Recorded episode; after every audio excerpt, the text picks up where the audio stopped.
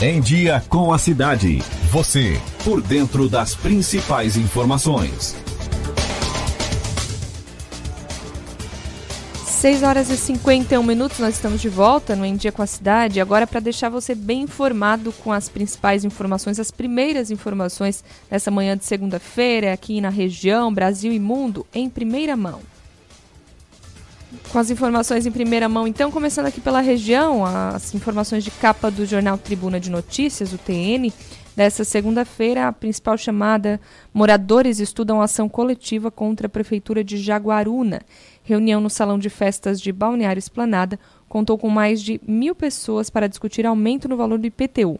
Um abaixo-assinado realizado no local obteve mais de 900 assinaturas. A principal informação do Tribuna de Notícias. No bairro Próspera, é, a chamada também para os eucaliptos, que darão lugar ao a IPs na Praça da Chaminé. Informação que a gente é, fala, com, com, amplia daqui a pouquinho aqui no Índia com a cidade. A comunidade diz ter sido surpreendida com corte. A prefeitura alega que árvores ofereciam risco à segurança. Também informação de capa do jornal Tribuna de Notícias. Consta aqui no Tribuna de Notícias, em Criciúma, em um ano, mais de 2.500 novos negócios é, na cidade de Criciúma. Deste número, quase a metade se refere a microempreendedores individuais que surgiram em 2019. Na verdade, traz a informação de mais de 2.500 novos negócios, mas a gente abre a reportagem e soma os negócios que aparecem ali e a soma dá mais de 1.500. É, é um, é um, um dígito trocado, um dígito trocado, né? Não vamos imaginar que seja um dígito trocado. Exatamente. Uh, não era, não são 2.500, são 1.500 e ainda desses 1.500, mil são MEI. Né? Tem uma grande empresa registrada no ano passado em Criciúma e uma grande empresa vale por meio, vale pelo menos, poderia valer por pelo menos 500 pessoas empregadas, né? Enquanto que os, então seriam quase a metade dos MEIs. Então desses 1.500, mil foram MEIs. Então a gente tem que avaliar muito bem se isso é, foi bom, se não foi bom, porque também a criação de MEIs é, são muitas pessoas que ficaram desempregadas e tiveram que fazer o seu registro de MEI para poder trabalhar e não ficar, não, não, não perder tempo de contribuição para o INSS. E né? a EMEI tem que avaliar também o, o é, a abertura, mas também o, o, nível né, de fechamento delas, porque é. muitas MEIs são provisórias, como você falou, né? A pessoa abre, daqui a pouco ela consegue um emprego fixo, um, uma outra oportunidade, acaba fechando a MEI, então ela tem uma taxa também de, de, de fechamento muito rápida. É, não sei se é o caso em Criciúma, mas é um dado que deve ser analisado. Também a uh, informação de capa do Tribuna de Notícias, em Sara Três locais são cotados para abrigar a Câmara de Vereadores. Uma comissão deverá definir entre o prédio da antiga Casa do Roque, o edifício na frente do cemitério e o local atual para abrigar então a nova sede é, permanente né, da Câmara de Vereadores, a, a, a, a sede própria. E também informação do esporte em Criciúma amargo, diz a chamada, empate complica o Tigre no Catarinense. Com o resultado, o tricolor soma cinco pontos e está na sétima posição do estadual. E por último, uma informação também, é, infelizmente a gente tem trazido isso com frequência, sobre um afogamento com morte que foi registrado na Lagoa do Faxinal. Homem de 28 anos foi buscar uma bola que caiu na água e submergiu. A equipe de mergulho do Corpo de Bombeiros encontrou a vítima sem sinais vitais em uma profundidade de 4 metros e meio após uma hora e meia de buscas. É, a gente já falou disso esse ano quando como teve registro de afogamento, né? E mais ainda nos balneários, muitos deles foram em lagoas, coisas desse tipo. Esse foi no mar, né? Lagoa também, ah, Lagoa, Lagoa do também, Lagoa do Faxinal. Então, realmente assim, é muito às vezes é um descuido, né? Um, é, um, é, muito rápido, tudo é muito rápido e às vezes um excesso de confiança, é, as pessoas é, têm um, até uma tonturinha uh, já faz uma diferença nisso. Então, é, vamos, vamos, nos cuidar aí, muita nesse atenção. Caso, nesse caso aqui, é, as informações constam que ele foi buscar uma bola e que é. quem estava no local disse que ele sabia nadar, né? Os conhecidos é, Mas que aí ele sabia. é lagoa, pisa num buraco, uh, pé prende alguma coisa, ou de repente é um buraco muito fundo, toma aquele susto, né? Jornal Notícias do Dia de Florianópolis, na capa destaca que o governo vai retirar brasileiros da China.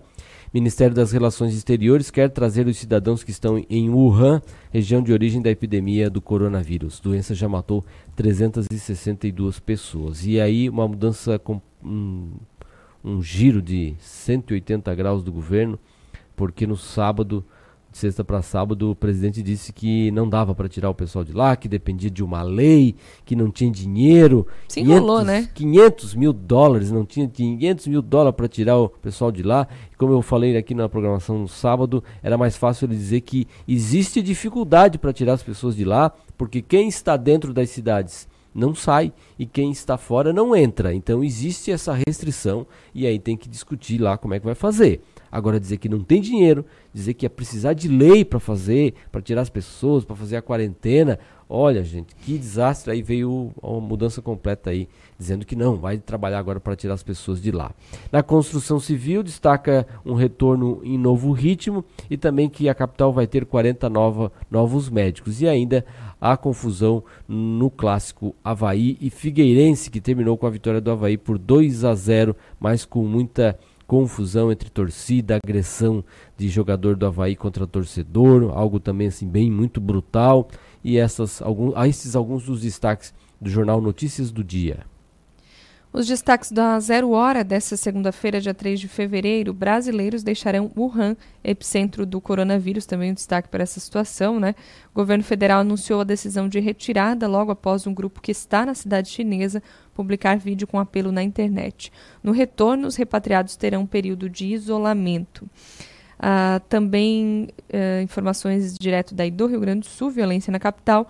Ataque a tiros fere quatro e deixa bebê morto. Atirador em um carro disparou contra pessoas que estavam em uma rua na Vila Maria da Conceição. Também informações do Zero Hora dessa segunda-feira.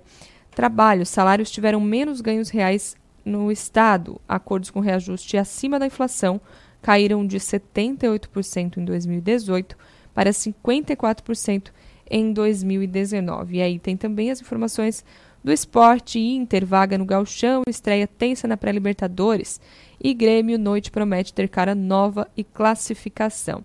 Essas algumas informações, destaques da zero hora dessa segunda-feira. É, e a estreia tensa porque o Internacional vai jogar lá no Chile, onde ainda vive aquela tensão das manifestações ah, que não acabaram. Lá na China deu um tempo, lá em Hong Kong, por causa do coronavírus. A gente ouviu aqui o, o Jean Moser falando com a gente semana passada, direto de Hong Kong.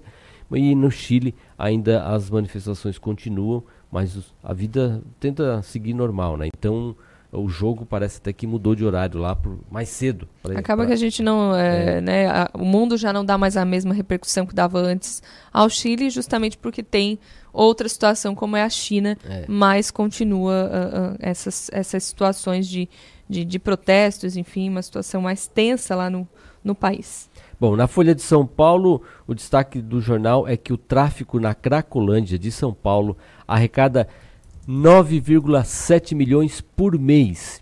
Um estudo traça o perfil dos 1.680 usuários de drogas nesta área no centro de São Paulo. Todos os dias, 1.680 pessoas consomem drogas na Cracolândia, área que se espalha pelo centro paulistano. Segundo um estudo da Universidade Federal de São Paulo, os traficantes da região arrecadam todo mês 9,7 milhões, 9 milhões e 700 mil reais para esse contingente de viciados no crack, relata o Rodrigo Gentili. Quase metade dos dependentes químicos, 46%, compra a droga com dinheiro conseguido em roubos. Então, tá aqui, aqui tem um, mais um exemplo que leva a gente sempre a avaliar por que tanta violência no Brasil. É o consumo de drogas, é o tráfico de drogas que movimenta. São os traficantes roubando bancos para muitas vezes arrumar capital para fazer o levantamento de armas e de drogas, né? Porque traficante não, não tira empréstimo em banco, né, gente? O traficante rouba banco, né? Então, isso gera a violência, parte da parte não, quase toda a violência, esse, esse grande número da violência no Brasil. A gente tem a violência corriqueira e que existe em qualquer lugar, né? É, de, de, passional, É, passional, também, né? desavenças, briga por terra, é, gente desequilibrada, né, gente com problema psicológico, uh, mas a gente no Brasil a gente tem o que é uh, violência gerada por causa do tráfico de drogas e que é e leva ao consumo de drogas. Então a gente está vendo aqui quase 10 milhões de reais por mês só nessa Cracolândia e quase 5 milhões vem de furtos, de roubos. Olha só, Se a gente não tivesse isso, quanta coisa a gente poderia estar evitando. Então, quando a gente vê algumas ações de Estado e que são necessárias para o combate ao tráfico de drogas, elas são fundamentais para a gente combater também a violência em nosso país. Porque não é normal, gente. Não é normal o que a gente vive no Brasil, infelizmente. Flávio, o Flávio Bolsonaro não usou o imóvel em lavagem, afirma a Polícia Federal. A Polícia Federal concluiu que não haver, não haver indícios de que o senador Flávio Bolsonaro tenha lavado dinheiro com imóveis e cometido falsidade ideológica eleitoral. Reportagem da Camila Matoso. Essa é uma das investigações contra o filho do presidente. A lavagem é apontada também em outra apuração do Ministério Público do Rio de Janeiro acerca do esquema das rachadinhas, aquele onde ele é, suspeita que ele pagaria um salário e racharia parte do salário com os seus funcionários. Luca, Lula critica a análise da Folha de São Paulo sobre falas distorcidas e ainda tem democratas se enfrentam em estado simbólico. Os democratas dos Estados Unidos. Quatro democratas melhor colocados em pesquisa se enfrentam hoje nas primárias do simbólico eh, estado de Iowa, cujo vencedor costuma acabar indicado pelo partido à presidência dos Estados Unidos. Es, esses alguns dos destaques da Folha de São Paulo.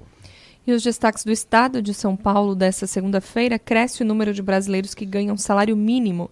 Em 2019, 27,3 milhões recebiam no máximo 998 reais, a maioria por trabalhos informais. Mais escolarizados engrossam a fatia. Um terço dos trabalhadores do país ganham até um salário mínimo, situação agravada pela crise econômica que empurrou milhões para a informalidade. No trimestre encerrado em setembro do ano passado, 27,3 milhões de pessoas recebiam até um salário, de acordo com dados uh, da PNAD contínua, do IBGE. Destes, uh, PNAD, né, do PNAD. Destes, 20,9 milhões eram trabalhos informais. De 2015 até o ano passado, 1,8 milhão de trabalhadores engrossaram essa faixa salarial. A crise econômica também faz crescer o número de pessoas com mais escolaridade que caíram na informalidade ou aceitaram remuneração menor no mercado formal. E aí traz em nota que valor insuficiente, mesmo com reajuste a partir desse mês, o salário mínimo está longe de atender às necessidades de uma família de quatro pessoas que precisa de mais de 4 mil reais mensais, segundo o DIEESE. Realmente, né? São mais quase, 3, quase 20, aliás, quase 30 milhões de pessoas recebendo um salário mínimo. É difícil realmente se sustentar é, com todos os gastos que, que se tem hoje com salário mínimo, né? Hoje é pouco mais de 1.300 reais. É só perguntar aos políticos, né, se eles viveriam com o salário mínimo. Não paga nem o plano de saúde. A gente poderia propor fazer uma... É. Eles, eles fazer um, um, período de experiência por 1.300 reais, não aceitariam. É, quando, e aí quando a gente fala aqui que, né, por exemplo, uh, vereadores municípios aí pequenos, por que, que não. Qual é o problema de, de receber um salário mínimo para o trabalho legislativo? É, não, daí é pouco, é muito pouco, ninguém quer. É.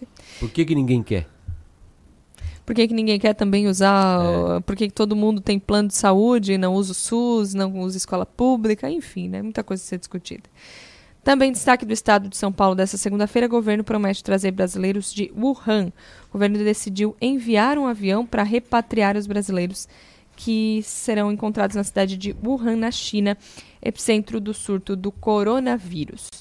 Também informação do Estado de São Paulo: partidos abrem portas para a aula bolsonarista do PSL na eleição. As incertezas em torno da criação do Aliança pelo Brasil, novo partido do clã Bolsonaro, estão motivando siglas como PL, Patriotas, Republicanos e PRTB a oferecerem legenda aos, aos dissidentes bolsonaristas do PSL, que planejam disputar as eleições municipais desse ano. Alguns é, dos destaques aí do Estadão. E é algo parecido com o que acontece também em Santa Catarina, que a gente tem a abertura do PL, também se fala aí que o Podemos estaria uh, aberto a abrigar os bolsonaristas em seu partido para disputar as eleições municipais, já que a aliança não vai uh, estar pronta, não vai estar consolidada para disputar as eleições de 2020.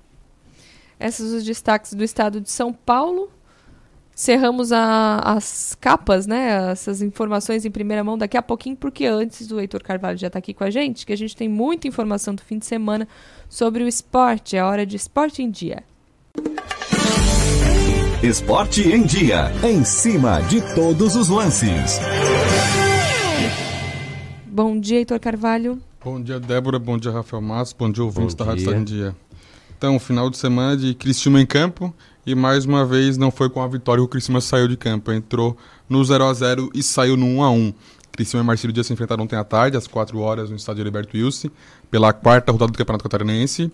Um público de 1.886 pessoas, um público baixo. Eu estava no jogo e realmente o estádio estava nitidamente vazio. Os últimos dois jogos foram 2.800. Né? Basicamente, os dois foi. Jogo é, à noite, né? Isso, praticamente uma... os dois foram. Mas foi numa tarde de domingo quente. Isso, tarde de domingo, o time vem de uma, não muito bom, né? Então, com certeza, era guardado isso. A arbitragem, que mais uma vez foi questionada em função de marcação de não pênalti, de não marcar alguns pênaltis de bola na mão, mão na bola, é, foi do Gustavo Ervino Balmer, que ele apitou a partida auxiliado por Clair Dapper e Valdoir Caldato. Esses foram o trio de arbitragem responsável pela partida e muito questionado por parte do Criciúma. É, um jogo com bastantes cartões, cartões amarelos tivemos seis no total. O Léo Ceará, o Fábio, o André e o Eduardo pelo Criciúma. O André ficando é, pendurado. E por parte do Marcelo Dias, o Diego Silva e o Wallace. E ao final do jogo, cartão vermelho para o Eduardo. Eu até peguei a súmula da partida aqui para ver se alguma coisa a relatar por parte do, do árbitro. E ele disse, após o término da partida, senhor Eduardo, a equipe do Criciúma veio em direção à equipe de arbitragem, e ele falou, é a terceira vez que vocês vêm aqui dentro roubar de nós. Ele falou isso pro árbitro, dessa maneira ele foi expulso depois que o jogo acabou. Depois que o jogo acabou. Assim que o jogo acabou, até o pessoal não. Nem, eu até tava vendo Ninguém viu. Ninguém viu direito, de repente já acabou o jogo, né? De repente o Eduardo chegou no árbitro, dizer que ele foi falar de, com o árbitro de forma educada. Ah, e o árbitro entendeu que ele foi. Pode ter sido, mas. E o árbitro entendeu que ele foi grosseiro, mas agora, pelo que a gente vê que ele não foi grosseiro, foi que simplesmente aconteceu isso, né? Vossa Excelência Arbitragem. Está. Está furtando, ludibriando. Está ludibriando, furtando a gente pela terceira vez. Aí nisso acabou sendo expulso de campo. O Criciúma entrou em campo com Paulo Genesini, Carlos César, Rodrigo Milanês, Fábio Wellington, Eduardo Foguinho e Léo Ceará, Eduardo Melo, Jajá e Andrew. O Carlos César foi substituído pelo Vitor Guilherme. O Carlos César teve um choque com o jogador do Marcílio Dias. Ele acabou machucando o tórax também. É, saiu de ambulância? Isso, não é porque na hora ele ficou tonto com o choque. Foi, realmente foi um choque forte, que ele acabou caindo no chão e sangrou o nariz, ficou meio tonto. Então saiu de ambulância, mas tudo tranquilo com o jogador. Foi só uma questão de prevenção mesmo. Ele foi para o São José logo após a partida. O Tylon estreou entrando no lugar do Eduardo Melo, Eduardo Melo da base e o João Carlos no lugar do Jajá. E no Marcílio Dias, Marcílio entrou em campo com Beliato, Rodrigo, Wallace, Magrão e Paulinho, Daniel Pereira, Diego Silva e Medina, Natan, Anderson Ligeiro e Roberto Pittil. Entraram Jonatas, Guilherme Pitt e João, Juan Palacios. Juan Palacios é colombiano, se eu não estou enganado agora, colombiano-boliviano.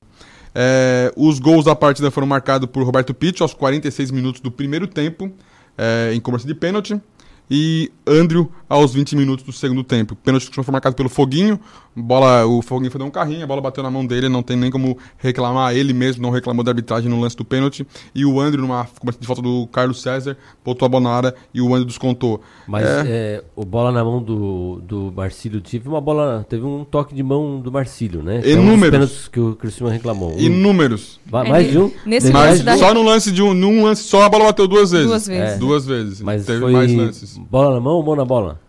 Rafael, é, essa é uma lei bem complicada, essa é uma lei que bem complicada, que é interpretativa, né? Não deveria ser, mas ela é. Ela é bem, não deveria ser uma interpretativa, mas ela se torna, porque no fim eles acabam interpretando o lance e, ao meu ver, a bola bate no jogador. No momento que a bola bate no jogador, na mão do jogador e ela para, ela perde velocidade, ela não segue essa trajetória, é, não tem o que fazer, é falta. E, e nesses lances aconteceu isso.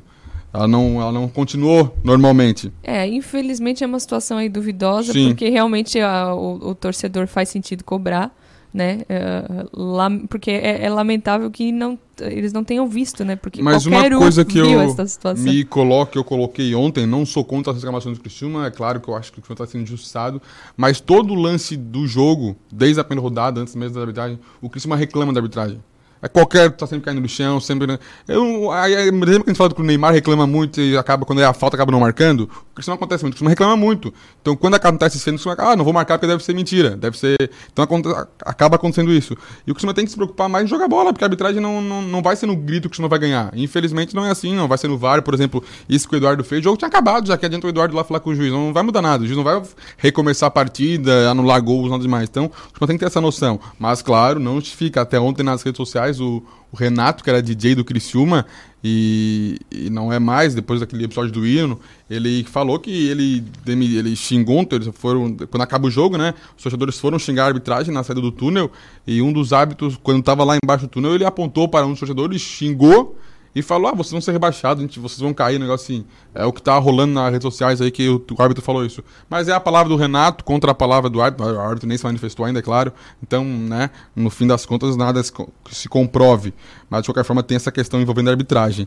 Mas o, o cavalo, no final do jogo, aquela mesma história de sempre. Aí começamos a treinar tarde, o time tá em evolução, e a gente tá vendo a evolução do Cristiano. Só que não.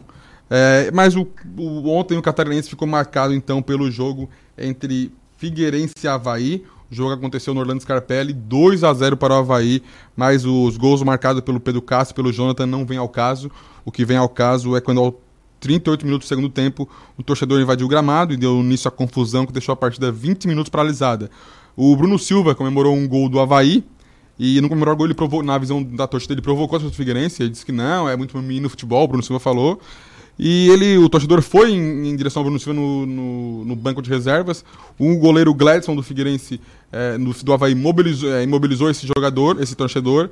E quando imobilizou o torcedor, o Bruno Silva, que estava com, com, o com o tornozelo amarrado com o gelo, levantou para dar um chute na cabeça do torcedor. A sorte foi que pegou no goleiro antes. Então a atitude do Bruno Silva é lamentável, uma vergonha realmente isso que aconteceu. É, um, e era um espetáculo bacana, tinha 12 mil pessoas dentro do, do Orlando Sky, mais de 12 mil pessoas.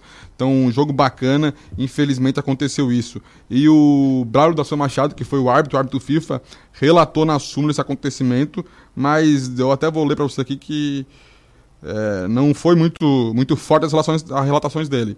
Informa que aos 109 minutos do segundo tempo, a partida foi paralisada por 20 minutos, motivada pela invasão de torcedores da equipe mandante que partiram em direção ao banco de reservas da equipe visitante, ato este que gerou um confronto coletivo dentro das mediações. E aqui ele fala sobre um boletim circunstanciado, a quebra de algumas coisas, mas não fala sobre a atitude, por exemplo, do goleiro, do próprio Bruno Silva. Aí foi Então- expulso o Bruno Silva? não, tudo, tudo certo, tudo, tudo normal, Rafael Massa, tudo tranquilo, né? Lance vida que normal jogo. E aí, mas aí é que entra a história da interpretação, né, o, Heitor? É claro que cada as pessoas são diferentes, mas assim é, é preciso ter critérios muito mais esclarecidos. Então, é, xingar o cobrar do juiz depois do jogo vale expulsão? Ah, vale, tudo bem. Agredir um torcedor, mesmo você estando no banco de reservas, vale agressão? Olha, se aquilo ali não vale uma agressão, o que é que vale então? Só pra gente ter noção, Rafael, Não vale uma a, expulsão, né? a confusão aconteceu aos 38 do segundo tempo, né? E o último cartão amarelo do segundo tempo foi aos, do, aos 11 minutos. Aos 11 minutos, o último cartão amarelo. Não, aos 36, o último cartão amarelo do, do segundo tempo. É, o problema é que sem E- punição tu abre margem, né? Ah, posso chutar tranquilamente E foi em lance normal, então foi antes da confusão. Então depois da confusão ninguém saiu penalizado. Ninguém não aconteceu nada com ninguém. Dessa forma, então, o Campeonato Catarinense eh, não terminou a rodada, porque hoje ainda às 8 horas temos Tubarão e Juventus. Mas dessa forma o campeonato fica com o Brusque na liderança. Havaí, Juventus, Figueirense, Marcílio Dias, Joinville, Criciúma e Chapecoense. Concórdia e Tubarão, os dois últimos colocados. E o Criciúma lutando contra é, tentando se manter entre os oito. Lembrando que o Criciúma volta a campo na quarta-feira, mas aí pela Copa do Brasil, às quatro e meia da tarde, contra o Santo André, no Bruno Jorge Daniel. Santo André é esse que perdeu no final de semana, mas porque jogou com a sua, sua equipe reserva, que já está focado na Copa do Brasil. E ao que tudo indica, a Copa do Brasil será bem difícil para o Criciúma. E Rafael Matos e Débora, só para finalizar, ontem tivemos o Super Bowl, né? O grande espetáculo do NFL, vitória do Kansas City por 31 a 20 contra o São Francisco. Destaque para o intervalo, o show da Jennifer Lopes, da Shakira, levou a multidão ao delírio. Realmente uma final muito bacana, ver aquele, aquela estrutura, como é montado um palco, é desmontado, a organização. Inclusive teve um lance, teve, tem VAR né, na NFL, e uh, o VAR na NFL não é interpretativo, ele é objetivo. Então em 5 segundos, ali 40 segundos apareceu a imagem, ponto definido e tudo, tudo certo. Mas a gente não pode ficar preocupado com o VAR brasileiro, porque ontem no clássico Manchester City e Tottenham, é, o duelo Mourinho-Guardiola, o Mourinho saiu vitorioso jogando em casa por 2 a 0 teve um lance de VAR, e o que aconteceu? O, um pênalti para o Manchester City ah, não foi marcado, Passaram-se dois minutos, jogo rolando normalmente. Aí sim a arbitragem chamou o VAR. Então, se tivesse acontecido um gol naquele meio período, o gol teria que ser sido anulado. Tu já imaginou? A confusão que andaria não é no Brasil, é na Inglaterra. Seria isso o esporte no dia de hoje, Rafael e Débora. Obrigada, Heitor. Esporte em dia, em cima de todos os lances. 7 horas e 17 minutos. O esporte foi movimentado na área da segurança, muito mais aqui na região. Né? A gente já está em contato telefônico com Marcelo Debona, é, participação direto das ruas, o Repórter Cidade. Repórter Cidade. A informação direto das ruas. Bom dia, Marcelo Debona. Tivemos um final de semana movimentado na segurança aqui na região, né? Isso, fim de semana foi bastante violento no sul de Santa Catarina, Débora, Rafael, ouvintes da Rádio Cidade em Dia. Começou já na noite de sexta-feira, quando uma briga de bar no bairro Morro Estevão, em Criciúma, um homem de 27 anos acabou levando uns golpes de pá. Ele foi atingido por dois irmãos de 34 e 37 anos. Ele até foi socorrido com vida e acabou morrendo logo após dar entrada no Hospital São José, aqui em Criciúma a dupla ali, os dois irmãos, alegaram que foi legítima defesa, eles estavam no bar, quando um dos irmãos foi, foi agredido pelas costas com a pá. Em seguida, eles tomaram a pá do agressor e desferiram os golpes que acabaram levando à morte esse homem de 27 anos. Então já começou já na noite de sexta-feira, já com um homicídio aqui em Criciúma. E ainda na área de segurança, um veículo Chevrolet Corsa furtado na última sexta-feira, dia 31, no bairro Jardim Elizabeth, foi recuperado na manhã deste domingo pela Polícia Militar em um condomínio no bairro no bairro Raixac, na Avenida Procópio Lima, em Tara. No local, três adolescentes estavam dependendo do veículo e ao perceberem a chegada dos policiais, esses jovens ainda tentaram fugir utilizando o carro, mas não obtiveram sucesso e foram abordados logo em seguida pela PM. Os três menores infratores foram atendidos e encaminhados para a delegacia especializada. E nesse domingo, uma briga envolvendo perturbação, uma outra briga, então, hein, acabou resultando em duas pessoas esfaqueadas. Isso aconteceu no bairro Rosa Cristo, no distrito de România, aqui em Criciúma, e segundo a Polícia Militar, dois homens realizavam manobras perigosas com um veículo pelo bairro. Quando um morador da região acabou reclamando dessa situação, os dois ocupantes do carro então desceram e tentaram agredir o morador. Alegando legítima defesa, o morador informou aos policiais que estava em posse de uma faca e desferiu golpes na dupla. As duas vítimas ali acabaram levando facadas, os dois que estavam no carro foram encaminhados em estado grave ao pronto-socorro do Hospital São José. Já o morador ali do bairro Rosotis acabou sendo preso pela Polícia Militar. Ainda na tarde desse domingo, um adolescente de 13 anos e um jovem de 20 anos foram detidos pela Polícia Militar por tráfico de drogas. A dupla foi abordada no bairro Pinheirinho, na região dos Trilhos, local que já é costumeiro, infelizmente, a polícia militar acabar fazendo apreensões por tráfico de drogas, prisões, e com a dupla, os policiais encontraram cerca de 200 reais em dinheiro, além de 96 gramas de maconha e 31 gramas de crack. Também tinha uma balança de precisão essa dupla. Os dois foram encaminhados para a delegacia de polícia. E ainda na tarde desse domingo, um acidente na área rural de Santa Rosa do Sul resultou em uma morte e uma vítima gravemente ferida. Segundo o Corpo de Bombeiros por volta das 13 horas, na estrada geral na comunidade de Peroba, um trator acabou atingindo a rede elétrica. Mais precisamente, foi uma parte utilizada para pulverização, uma torre que fica acoplada ao trator ali, é utilizada para pulverização de bananais.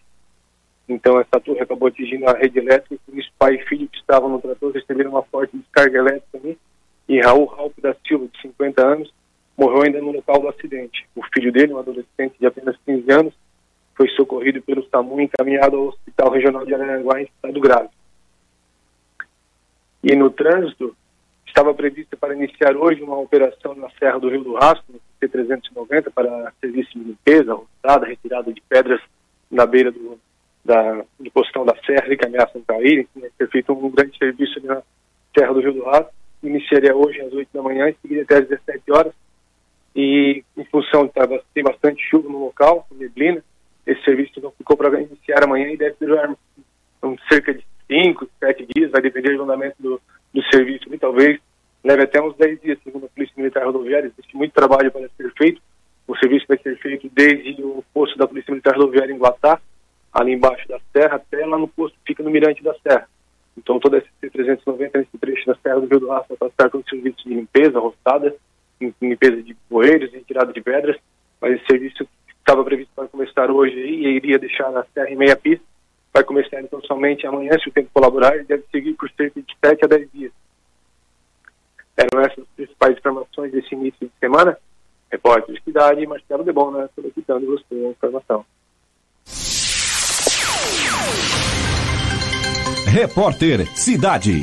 A informação direto das ruas.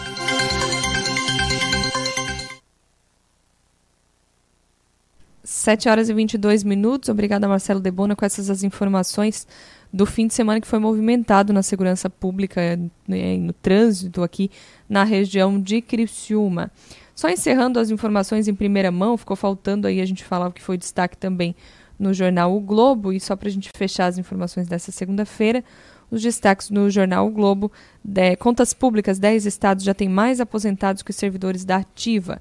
Corrida por aposentadoria nos últimos anos explica o quadro. Caso mais extremo é o do Rio Grande do Sul. O número de estados com mais aposentados e pensionistas do que servidores na ativa dobrou nos últimos dois anos e já soma 10.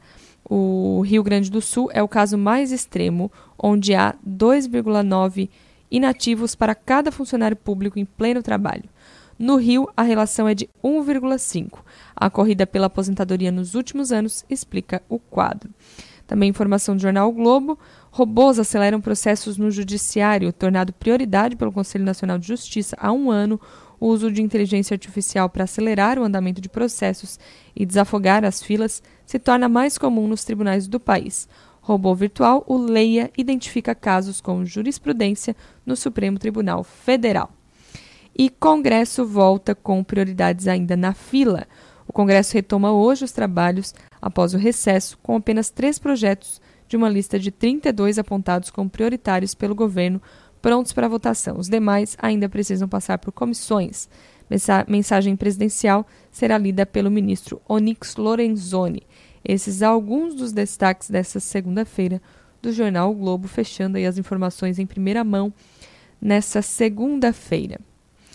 E aí, Rafael e nossos ouvintes, você também que nos acompanha pelo youtube.com.br Rádio Cidade um Dia, nesse fim de semana, algo que movimentou a cidade de Criciúma foi o corte de árvores da Praça da Chaminé, a praça que fica localizada na região da Próspera, no bairro Próspera, bem na Avenida Centenário. E aí eu vou pedir para o Sandro Freitas rodar um vídeo, é, você que nos acompanha pelas redes sociais e também pelo nosso canal no YouTube, vai ver essas imagens que foram gravadas, foram feitas por moradores próximos, é, você está acompanhando essas imagens, elas mostram já árvores já caídas e as máquinas da prefeitura trabalhando na retirada de algumas árvores no local. Dá para ver ao fundo ali o ginásio, é, a máquina da prefeitura trabalhando, muitas árvores já caídas, e foi tudo muito rápido. Isso acabou gerando uh, uma repercussão muito rápida também nas redes sociais. Isso aconteceu ali comecinho da tarde de sábado é, e as árvores foram retiradas com muita rapidez e muita gente tomou um susto até porque passando pelo local viu aquela aquela praça vazia, né, limpa de árvores. Bem onde fica a chaminé, na Praça da Chaminé, tem algumas árvores que são uh, mais antigas e que permaneceram mas fica ao lado de onde, onde é a chaminé, na Praça da Chaminé, foi onde essas árvores foram retiradas. Inclusive, é bem ao lado de onde está sendo construída, finalizada, na realidade, a construção de uma escola, de um, de um CI da FAS, que é o CI Espaço da Criança, que vai ser inaugurado agora nessa semana. E, e ali se tratavam, segundo a Prefeitura, de eucaliptos, todas essas árvores que foram retiradas. Ficou a dúvida quando foi, foi cortada, né, Rafael? E a gente até estava discutindo isso no sábado, de que árvores eram, que espécies eram, se tinha autorização para serem cortadas. É, a população também reclamou nas redes sociais que não houve discussão com a população, com moradores próximos, que as árvores foram retiradas deliberadamente sem nenhuma conversa com a população. Então, levantou realmente essa, essa discussão né, nas redes sociais. E aí, no, isso foi no sábado, começo da tarde. No domingo, o prefeito Clésio Salvaro se manifestou, foi até o local também e se manifestou nas suas redes sociais, falando, explicando o porquê desse corte dessas árvores. A gente vai acompanhar agora um vídeo que foi uh, o que ele rodou, uh, postou nas suas redes sociais no domingo. Olha, nós estamos aqui é, na Praça do Chaminé, aonde nós estamos aqui quase que concluindo uma das creches mais bonitas da nossa cidade. Aqui, 350 crianças vão passar o seu tempo durante todo o dia aqui e mais de 50 pessoas também vão trabalhar. Aqui tem um eucalipto velho, já podre, e que colocava em risco a vida de quem vai estudar e quem vai trabalhar aqui. E também daqueles que passam por aqui. Nós decidimos cortar esse eucalipto, até porque, primeiro, já tem lei que é bonito, está autorizado. Segundo, porque essa praça aqui, ela vai receber agora o zipê amarelo, o zipê roxo, umas palmeiras, uma nova iluminação. Isso aqui vai ficar muito mais, muito mais bonito. Eu tenho a alegria de encontrar o vizinho que disse, Nunes Teixeira. O que o senhor achou, seu? Eu achei uma atitude nossa muito oportuna momento que vocês tomaram essa decisão. Para tomar essa decisão não foi individualmente o prefeito, foi reunido várias pessoas, eu acredito, porque teve muita coragem tirar árvores centenárias, mas infelizmente estava comprometendo toda a região. Muitos moradores já não viam mais aqui porque com medo dessas árvores que caíam muito baixo com o dia de guerra. Eu acredito que foi uma atitude bem pensada e no futuro o pessoal vai agradecer muito isso aqui, porque vai ficar uma praça bonita, nós merecemos a praça. É claro que eu sou, nessa... morador, eu sou morador aqui há, há 82 anos, a idade que tenho, e, e tenho o privilégio de ver tudo isso como era antes e como era hoje. E, e, e temos muito bem beneficiado e, parabéns para o prefeito ter coragem de tomar essa decisão. É claro que na, é, é, claro que também já no ano eleitoral, aí a inveja, o olho gordo também Isso, atrapalha é, um pouquinho, mas nós não estamos olhando o ano eleitoral não. Aqui é trabalho, trabalho e trabalho mesmo. É assim que a coisa caminha. É para frente que se anda. Exatamente.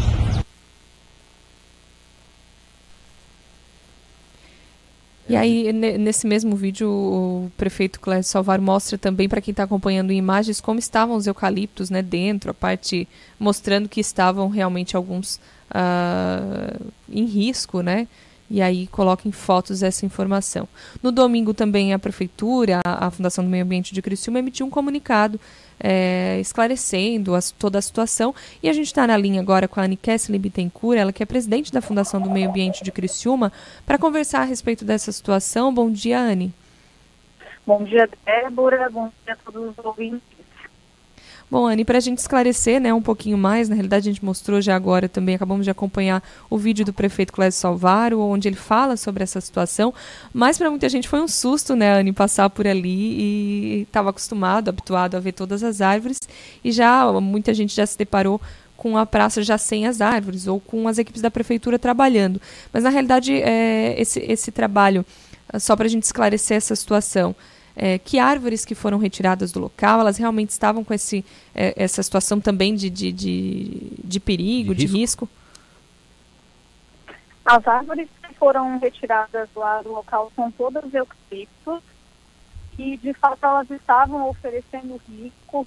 É, já no ano passado, as diretoras lá da creche, os gerentes ali da FAP vinham me procurando porque esses, como esses eucaliptos estavam podres, alguns galhos já tinham caído no telhado da creche, prejudicado o telhado, entupindo as calhas. E o eucalipto por si só, ele já é uma vegetação que se recomenda a remoção, a substituição por nativas. Por serem árvores que empobrecem o solo, não permitem que as árvores nativas possam florescer, possam crescer, é, então, realmente foi uma, uma decisão acertada do município, já que agora a Fundação do Meio Ambiente de Criciúma e a equipe vai realizar plantio de IPs, é, árvores símbolo da Mata Atlântica, árvores que merecem, sim, estar nas nossas praças, é, florescendo e deixando essas praças mais bonitas. E a uh, Anne Kessling, muito bom dia, aqui é Rafael que fala. Uh, uma das principais dúvidas que surgiu aí é porque é, se realmente isso era é um corte legal, era uma atividade legal que a prefeitura está fazendo. O prefeito fala no vídeo dele que existe lei é, permitindo esse corte dessas árvores, né? Sim, com certeza a, legislação que autoriza o corte dessas árvores, ela foi aprovada pela atual gestão do legislativo em 2018, os vereadores que hoje estão na Câmara de Vereadores aprovaram essa lei que autoriza o corte de pinos e eucaliptos sem autorização. É, na verdade, essa já é uma prática em todos os municípios do Brasil e Criciúma era um dos poucos municípios que ainda exigia autorização para corte de eucalipto, em vista que nossa legislação ela era muito antiga ela era ainda da década de 90. É, mas foi, foi também acertada, acertado esse projeto de lei e, e muito bem aprovado pelos vereadores, porque de fato recomenda-se a substituição dos eucaliptos por árvores nativas. E aí, Anne, ali na, na praça, existem outras árvores também, né? Bem próximos ali onde é a, onde tem a chaminé realmente ali uh, que não são eucaliptos. Existem outras espécies na, na praça que não foram retiradas? Sim, todas as demais espécies que não são eucaliptos, que são árvores nativas ou algumas até exóticas, mas que precisam de autorização para o corte, elas não foram retiradas, até porque também não estavam causando risco à população ou às crianças da creche. Os eucaliptos, eles estavam mesmo podres. Eu fiquei no local e, e recebi também várias fotos de que eles estavam podres mesmo. Existe alguma outra área na cidade já com previsão e necessidade de corte dessas, de árvores desse tipo que estejam aí em, em, em condições é, precárias, oferecendo risco? A gente sabe, dá um vento, um vento forte, essas árvores que estão aí nessas condições acabam, quebram com muita facilidade e podem cair sobre fios, uh, telhados, pessoas, veículos, né? Vocês têm alguma outra previsão de outros locais da cidade que, que vão ter esse tipo de corte, Oane? A nossa equipe de fiscalização, os nossos técnicos e a nossa equipe de arborização, nós estamos em, em constante vistoria pela cidade, principalmente nos locais onde há maior tráfego de pessoas e sempre realizamos essa manutenção. A exemplo da Praça Nereu Ramos, que agora, final do ano, nós tínhamos feito um estudo técnico, fizemos a remoção e substituição de algumas árvores, porque em somente um ano, três árvores haviam caído na Praça Nereu Ramos. É, a próxima praça, onde será feita essa manutenção e essa verificação sobre a necessidade ou não de remoção de alguma árvore, é a Praça do Congresso são praças mais antigas, onde tem árvores mais antigas, e, e as árvores, assim como nós, seres humanos, elas também morrem, elas também ficam doentes. Então, por isso esse trabalho de análise técnica com um biólogo, com um engenheiro agrônomo da FANCRI, para verificação e, e, e, e substituição caso seja necessário. E aí, no caso de árvores que não sejam uh, eucalipto ou pinho, né?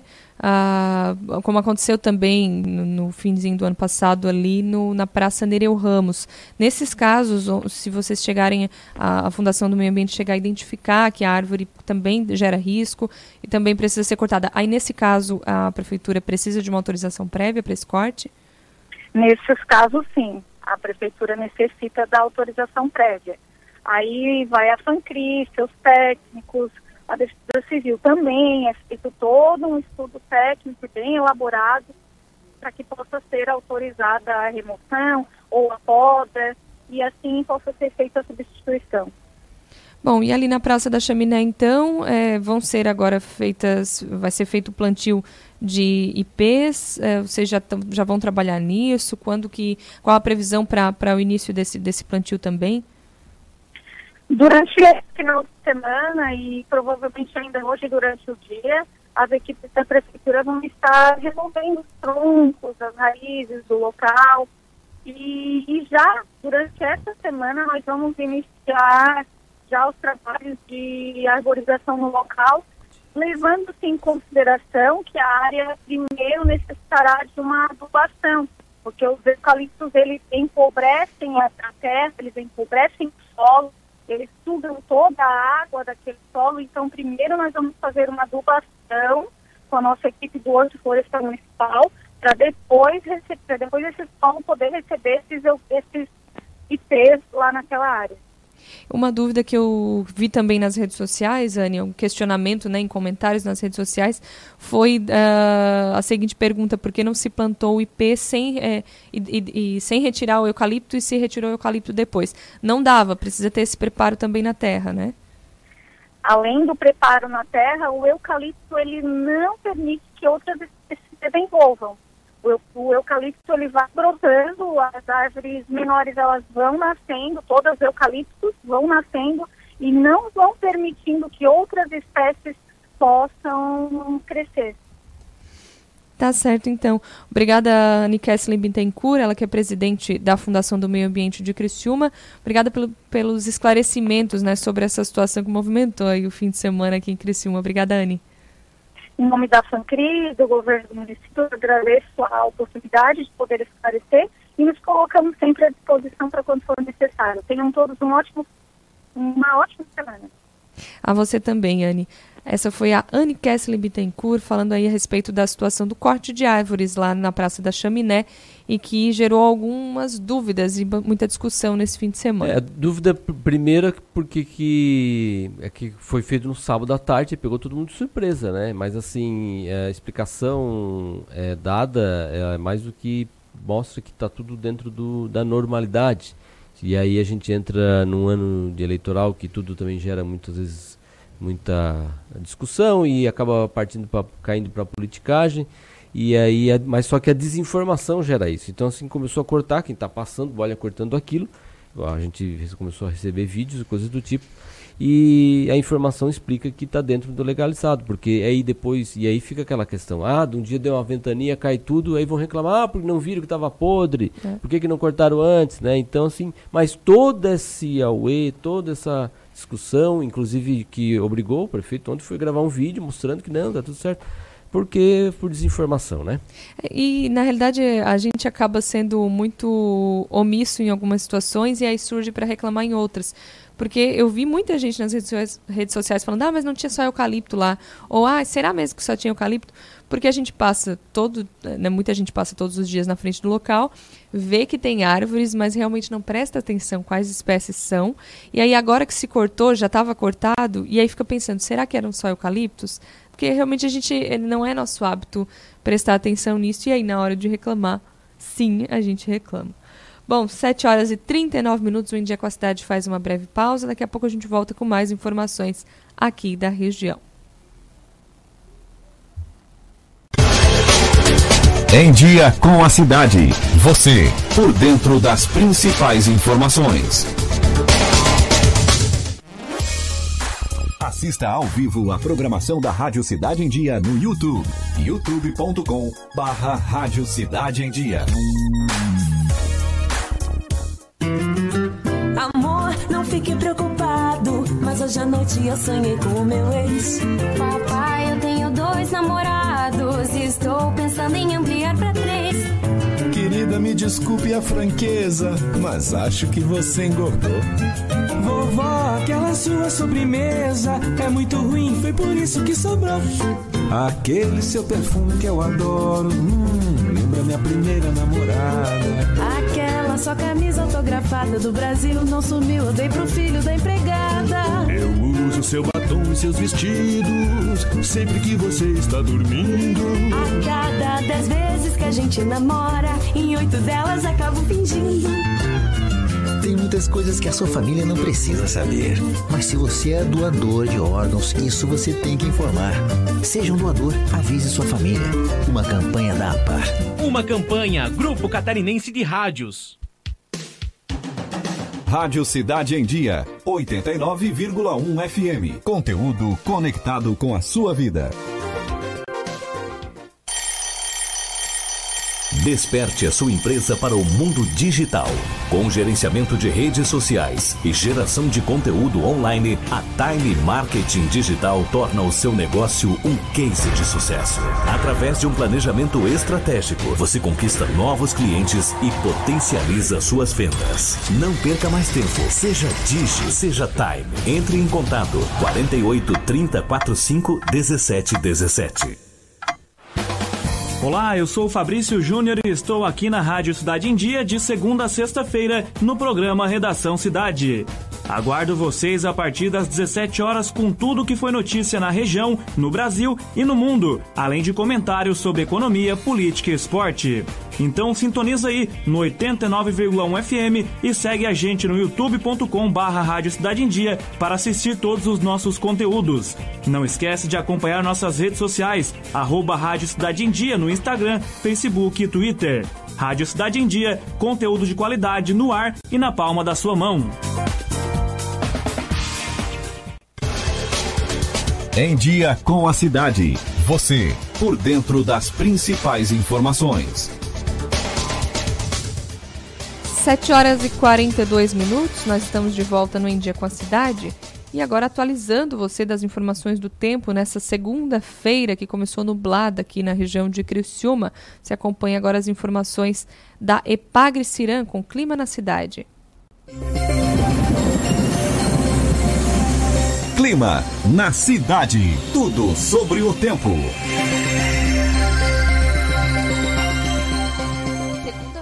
3 de fevereiro de 2020, o dia vai começando com presença de nebulosidade variável ao longo do litoral, com chuva é, de fraca intensidade ocasional. Agora pela manhã, ao longo do dia, essa condição ela persiste, está associada à circulação marítima, ao transporte de umidade do mar em direção ao continente, está associado a um sistema de alta pressão no litoral sul do Brasil. A previsão é de temperatura aí variando de 28 até 30 graus no litoral.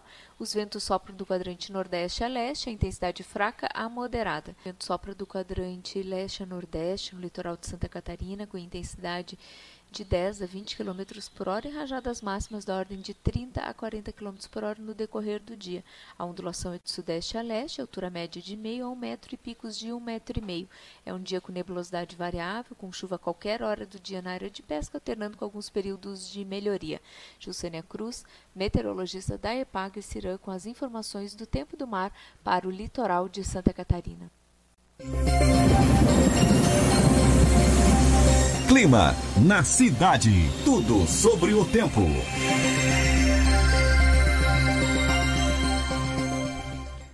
Sete horas e 44 minutos e do tempo a gente fala de uma informação muito importante aqui na cidade de Criciúma e fica um alerta aí para prevenção. Nós estamos na linha com a Maiara Vieira Tisato, ela que é médica veterinária do Centro de Controle de Zoonoses de Criciúma, que faz um trabalho de prevenção também sobre o mosquito da dengue. E novos focos do mosquito foram encontrados aqui em Criciúma. E a Maiara vai falar com a gente sobre esse assunto. Bom dia, Maiara. Bom dia, Débora. Bom dia a todos os ouvintes. É, bom, primeiro, como é que é feito esse acompanhamento, né? Uh, é por meio de armadilhas, realmente que vocês acabam uh, identificando esses, esses possíveis focos de mosquito, Mayara? É, isso. Durante o ano inteiro, é, nós fazemos monitoramentos semanais de armadilhas que estão instaladas em todos os bairros do município. Ao todo, aí nós temos 635 armadilhas.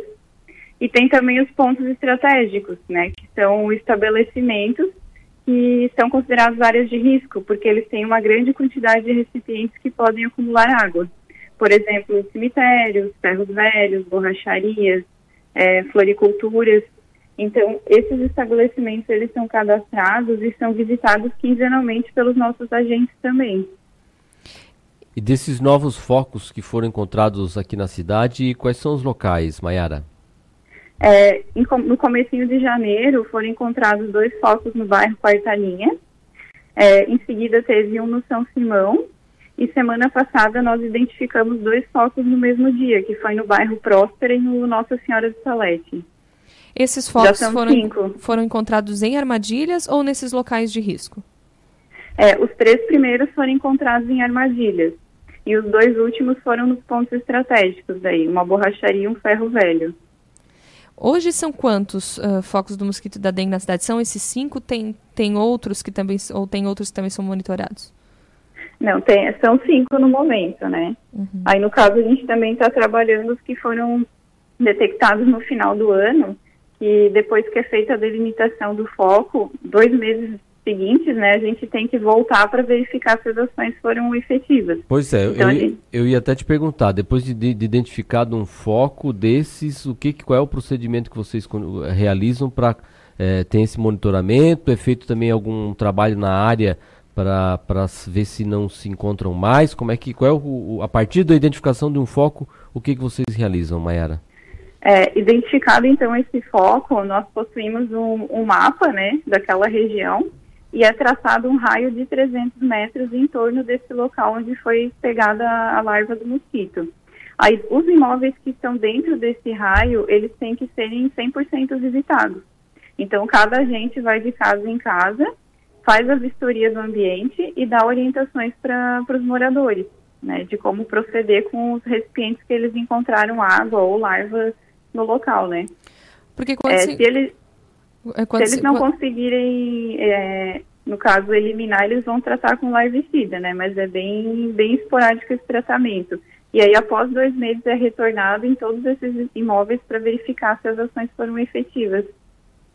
Maiara, e quando se encontra esses focos, é, quando vocês falam de foco, é a larva realmente do mosquito que se encontra em algum recipiente, né? Mas por, por ter a larva ali, significa que o mosquito tá, pode estar próximo, e por isso também essa, que se delimita essa, é, é, é, essa área realmente a se acompanhar?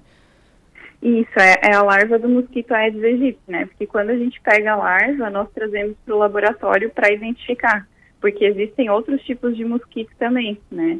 Então, se for a do Aedes aegypti mesmo, que é o transmissor da dengue, chikungunya, febre amarela urbana e o zika vírus, aí sim a gente faz essa delimitação. E a gente tem, a, além dos focos, vocês também têm informação sobre o, o número de pessoas infectadas? A gente tem a, a, manifestação da doença aqui na nossa região, Mayara? Bom, em Criciúma, até final ali do, até dezembro né, de 2019, nós tínhamos dois casos confirmados de dengue, porém todos importados, né? A pessoa ela viajou ali para São Paulo, uma para São Paulo e outra para Minas Gerais, e acabou contraindo a doença. Né? Então, nós fizemos toda a pesquisa vetorial ali e não identificamos outros casos. Né? É, no caso da chikungunya, nós tivemos um também, só que importado, que veio lá do Rio de Janeiro. E em janeiro nós estamos estudando também um caso suspeito, mas provavelmente importado, porque a pessoa ela esteve no Paraná e ali na região de Balneário Camboriú, que, que também está infestada. Mas aí no caso, Mayara, tendo uma pessoa uh, com dengue aqui na cidade, por mais que ela tenha trazido o caso de fora, se Sim. há um mosquito na cidade e ele pode transmitir dessa pessoa para outros também. Sim, se o mosquito picar, essa pessoa pode iniciar a transmissão. Essa então, é a maior é... preocupação também da equipe, né? Acredito. Exatamente. Bom, Maiara, você citou aí o trabalho que vocês realizam, é, identificando o foco, fazendo as vistorias, mas também tem o trabalho do próprio morador, do nosso cidadão, que pode, de maneira rápida e eficaz, assim, mas tendo tirando um pouquinho de tempo para fazer isso, tendo atenção, ele pode também é, contribuir, né, para que a gente não tenha a proliferação dos mosquitos e desses focos, né? O que que o morador Exato. pode fazer na sua casa? Exatamente. O, o, principal mesmo é cada um cuidar da sua residência, né? Até porque nós aqui somos 10 agentes e a pessoa ela tem que tirar pelo menos 10 minutinhos do seu tempo, né? Uma vez por semana já é suficiente. E verificar o interior e principalmente a, a parte externa da casa. Né? Tudo aquilo que possa estar acumulando água, que tem o formato côncavo, fazer o, descarte adequado ou o armazenamento correto. Né? Por, então, por exemplo, é, vasos de planta, o ideal é não utilizar os pratinhos, né? E se for utilizar, encher ele até a borda com areia os potes de água dos animais de estimação, a gente acha que só trocar a água todo dia vai resolver, mas não.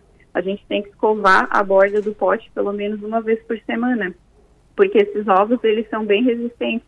Eles podem ficar no seco durante um ano e meio e ainda assim eclodir e produzir a larva do mosquito.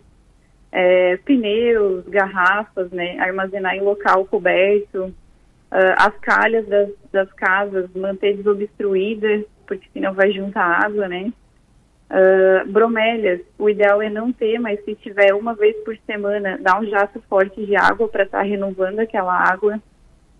É, ralos e, e vasos sanitários que não são usados com uma certa frequência, pelo menos uma vez por semana, dar uma descarga ou jogar uma água com, com água sanitária. É, são cuidados básicos que fazem toda a diferença, né, para a nossa saúde, da nossa família. E como você disse, 10 minutinhos por semana, uh, você resolve muito dessas questões aí com, esse, com essa revisão aí de, desses detalhes que você citou, né? Isso, é fundamental. E aí, na dúvida, uh, né, ou para denúncias, ou até se eu tenho dúvida em algo em relação à minha casa, ah, preciso armazenar, eu, eu preciso ter água nesse local, como é que eu posso proceder? Tem algum telefone para entrar em contato, até com, com a equipe que faz esse controle, Mayara? É, nós orientamos que as pessoas façam abertura de protocolo no 56. É, aí nós conseguimos estar indo até a residência, fazer vistoria, dar as orientações necessárias. Tá certo, então. Maiara, obrigada pelos esclarecimentos e que esses focos só diminuam aqui na cidade de Criciúma. É claro que a população é, tenha cada vez mais consciência em relação a, a, isso, em relação aos focos do mosquito da dengue. Verdade. Eu, obrigada pela oportunidade também e nós contamos com o auxílio de todos. Com certeza. Obrigada, Maiara. Um bom dia, uma boa semana para você. De nada, igualmente. Bom, conversando então com a Maiara Tizano, médica veterinária do Centro de Controle de Zoonose, sobre as informações aí do fo dos focos do mosquito da dengue. E aí, ampliando a é, informação, é, né? É, talvez isso que você ia dizer, eu estou atravessando aqui, Débora. Isso aqui, além de Criciúma, também tivemos três focos em Sara. Né? No município de Sara foram registrados três focos do, do mosquito no, nas comunidades de Presidente Vargas, Dembosque e Cristo Rei. E aí no município de Sara, vale todas essas recomendações aí que a Maiara deu para você que está em casa, pode fazer a sua vistoria, 10 minutinhos por semana, troca água do cãozinho todo dia, mas tem que escovar ali o pratinho uma vez por semana. E em Sara, qualquer dúvida, o contato da vigilância epidemiológica é o 3431 3577. 3431 3577. Agora, áreas bem próximas ali, né? Esses últimos focos encontrados em Criciúma, Próspera e uh, Nossa Senhora da Salete, que é muito próximo de Presidente Vargas e Dem Bosque. Então é uma área, acaba sendo uma, uma área bem próxima realmente. E aí, informação interessante que a Maiara passou, né? A gente tem o hábito, às vezes, quem cuida, eu pelo menos tenho o hábito de virar o potinho, jogar água fora e às vezes passa uma aguinha ali e deixa e tá tudo certo. Mas tem que escovar, a larva resiste até um ano no seco, olha só. São danadinhos esses é. mosquitos da dengue, né? Bom, vamos lá. Continuando com informação aqui no Índia com a Cidade, 7 horas e 54 minutos. Na linha com a gente, o Roberto Azevedo. É hora de ponto de vista. Ponto de vista. Nos bastidores da política. Bom dia, Roberto. Bom dia, Débora. Bom dia, Rafael. Bom dia, ouvintes do India com a Cidade na cidade em dia. Bom dia. Bom dia. Roberto, está voltando muitas câmaras de vereadores voltam ao trabalho hoje, a Assembleia Legislativa volta também ao trabalho hoje. E aí, falando de Assembleia, que ela retoma as atividades. Aliás, a Assembleia é na terça, né? É, a sessão é na terça, mas os trabalhos já voltam hoje. hoje, né? E aí a, a, a, sessão na terça com a expectativa também da análise da abertura ou não do, do, do processo de impeachment né, contra o governador Carlos Moisés da Silva. É, o governador deve ser o único a falar em plenário amanhã, Roberto? Exatamente, e não tem nada a ver com o processo de impeachment, se é que vai ser aberto ou não. É que amanhã ele faz a leitura né, da mensagem anual do governador na Assembleia, que é um ato previsto na Constituição do Estado e também no regimento do Legislativo. E é ele só que fala, não tem sessão. A sessão é destinada a isso. E é aquela oportunidade que o governador tem até de mandar alguns recados ou ser enfático na defesa do seu mandato. Interessante observar que ele pode não ir à Assembleia, viu, Débora e seu Rafael Matos? Vocês estão aí, Débora Correia, Rafael Matos. Ele pode não ir para a Assembleia? Pode não ir à Assembleia, ele pode mandar a mensagem. Ele tem essa opção. Tem, pode ir pelo secretário da Casa Ah, Civil. Porque a tradição é que no primeiro ano ele vá, né? No primeiro ano legislativo, É, né? a tradição é que ele vá nos- durante os quatro anos, que afinal de contas é um momento. Ah, Quando ele está em plenário, é o governador falando com a sociedade. claro. Ah, mas aí vem o soturno lá, ah, mas eu não votei nesses deputados. Claro que votou. Alguém sempre votou. Deputado nenhum está lá sentado, os 40 deputados, Sem sem, ter recebido voto de eleitor nas ruas. Então você votou em alguém. Se não votou naqueles que se elegeram, participou do processo legislativo, a não ser aquele indivíduo que não vota, porque acha que não deve votar e depois só reclama. Quem não participa do jogo não pode dar nem rasteira em torcedor que invade o gramado. Né? É isso que eu sempre digo. Tem que participar do jogo. O jogo democrático é isso. Então, necessariamente, o governador não precisa ir. Pode mandar o secretário da Casa Civil fazer a leitura, procurador do Estado, ah, pode também mandar a mensagem para ser lida por um deputado, mas o regimento prevê que amanhã, terça-feira, dia 4 de fevereiro, vai ser destinado à leitura anual da mensagem do governador. Pronto, acabou. Mas não tem nada a ver com o processo de impeachment. Então, quer dizer, tem três viés nessa história.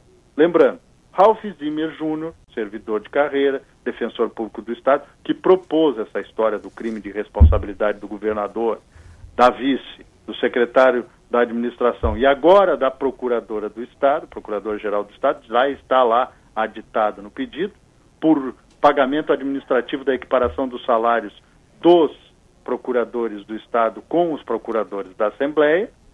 Este Ralph Zimmer Jr. quer que ele sofra um impeachment. E esse processo precisa passar por três viés. Primeiro, o presidente da Assembleia, Júlio Garcia, com a mesa diretora, pode atender ao pedido da defesa do governador e arquivar o processo.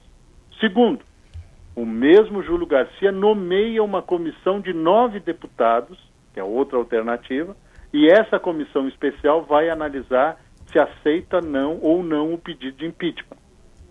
Se essa comissão aceitar, vem o terceiro viés, que é levar esta situação para ser votada em plenário. Mas se essa comissão especial aceitar o impeachment e for a plenário, o governador é é afastado por seis meses, 180 dias. O que seria um desastre para ele como administrador, ele que está estreando na política, e um desastre para o Estado, em cima de algo que é questionável. Por que, que é questionável? Não é o Roberto Azevedo que está dizendo isso, o jornalista.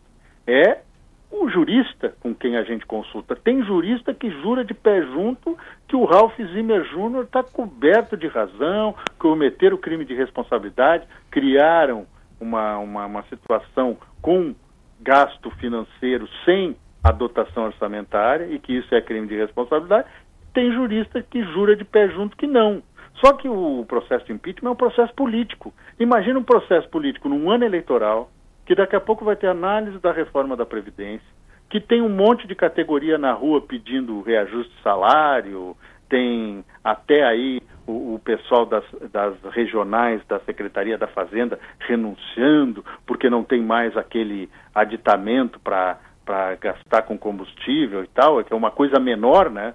Pergunta-se para o cidadão catarinense se esse indivíduo que já ganha um salário acima da média de qualquer um dentro do governo e na iniciativa privada precisa receber dinheiro para no gasto com o combustível. Então que a secretaria tenha veículos próprios, frota, para fazer esse trabalho de fiscalização em campo.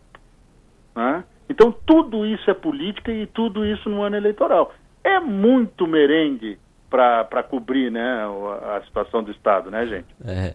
Roberto, saindo do Estado indo para o Judiciário, o novo presidente do TJ quer diminuir o tempo de resolução dos processos e investir no, juizi, no, ju- no juizado especial.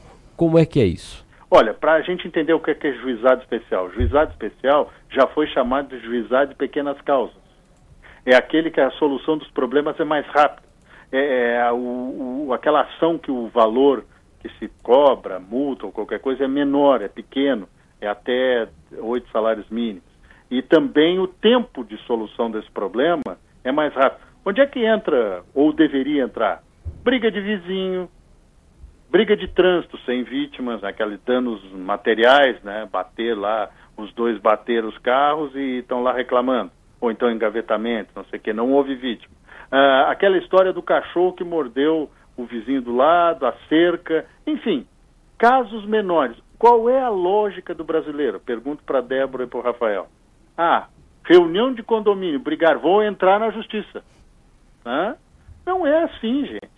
Ano passado, dados revelados pelo desembargador Ricardo Resler, que assumiu a presidência do Tribunal de Justiça, deram entrada no primeiro grau aí nos juizados de comarca 1 milhão e 44 processos novos.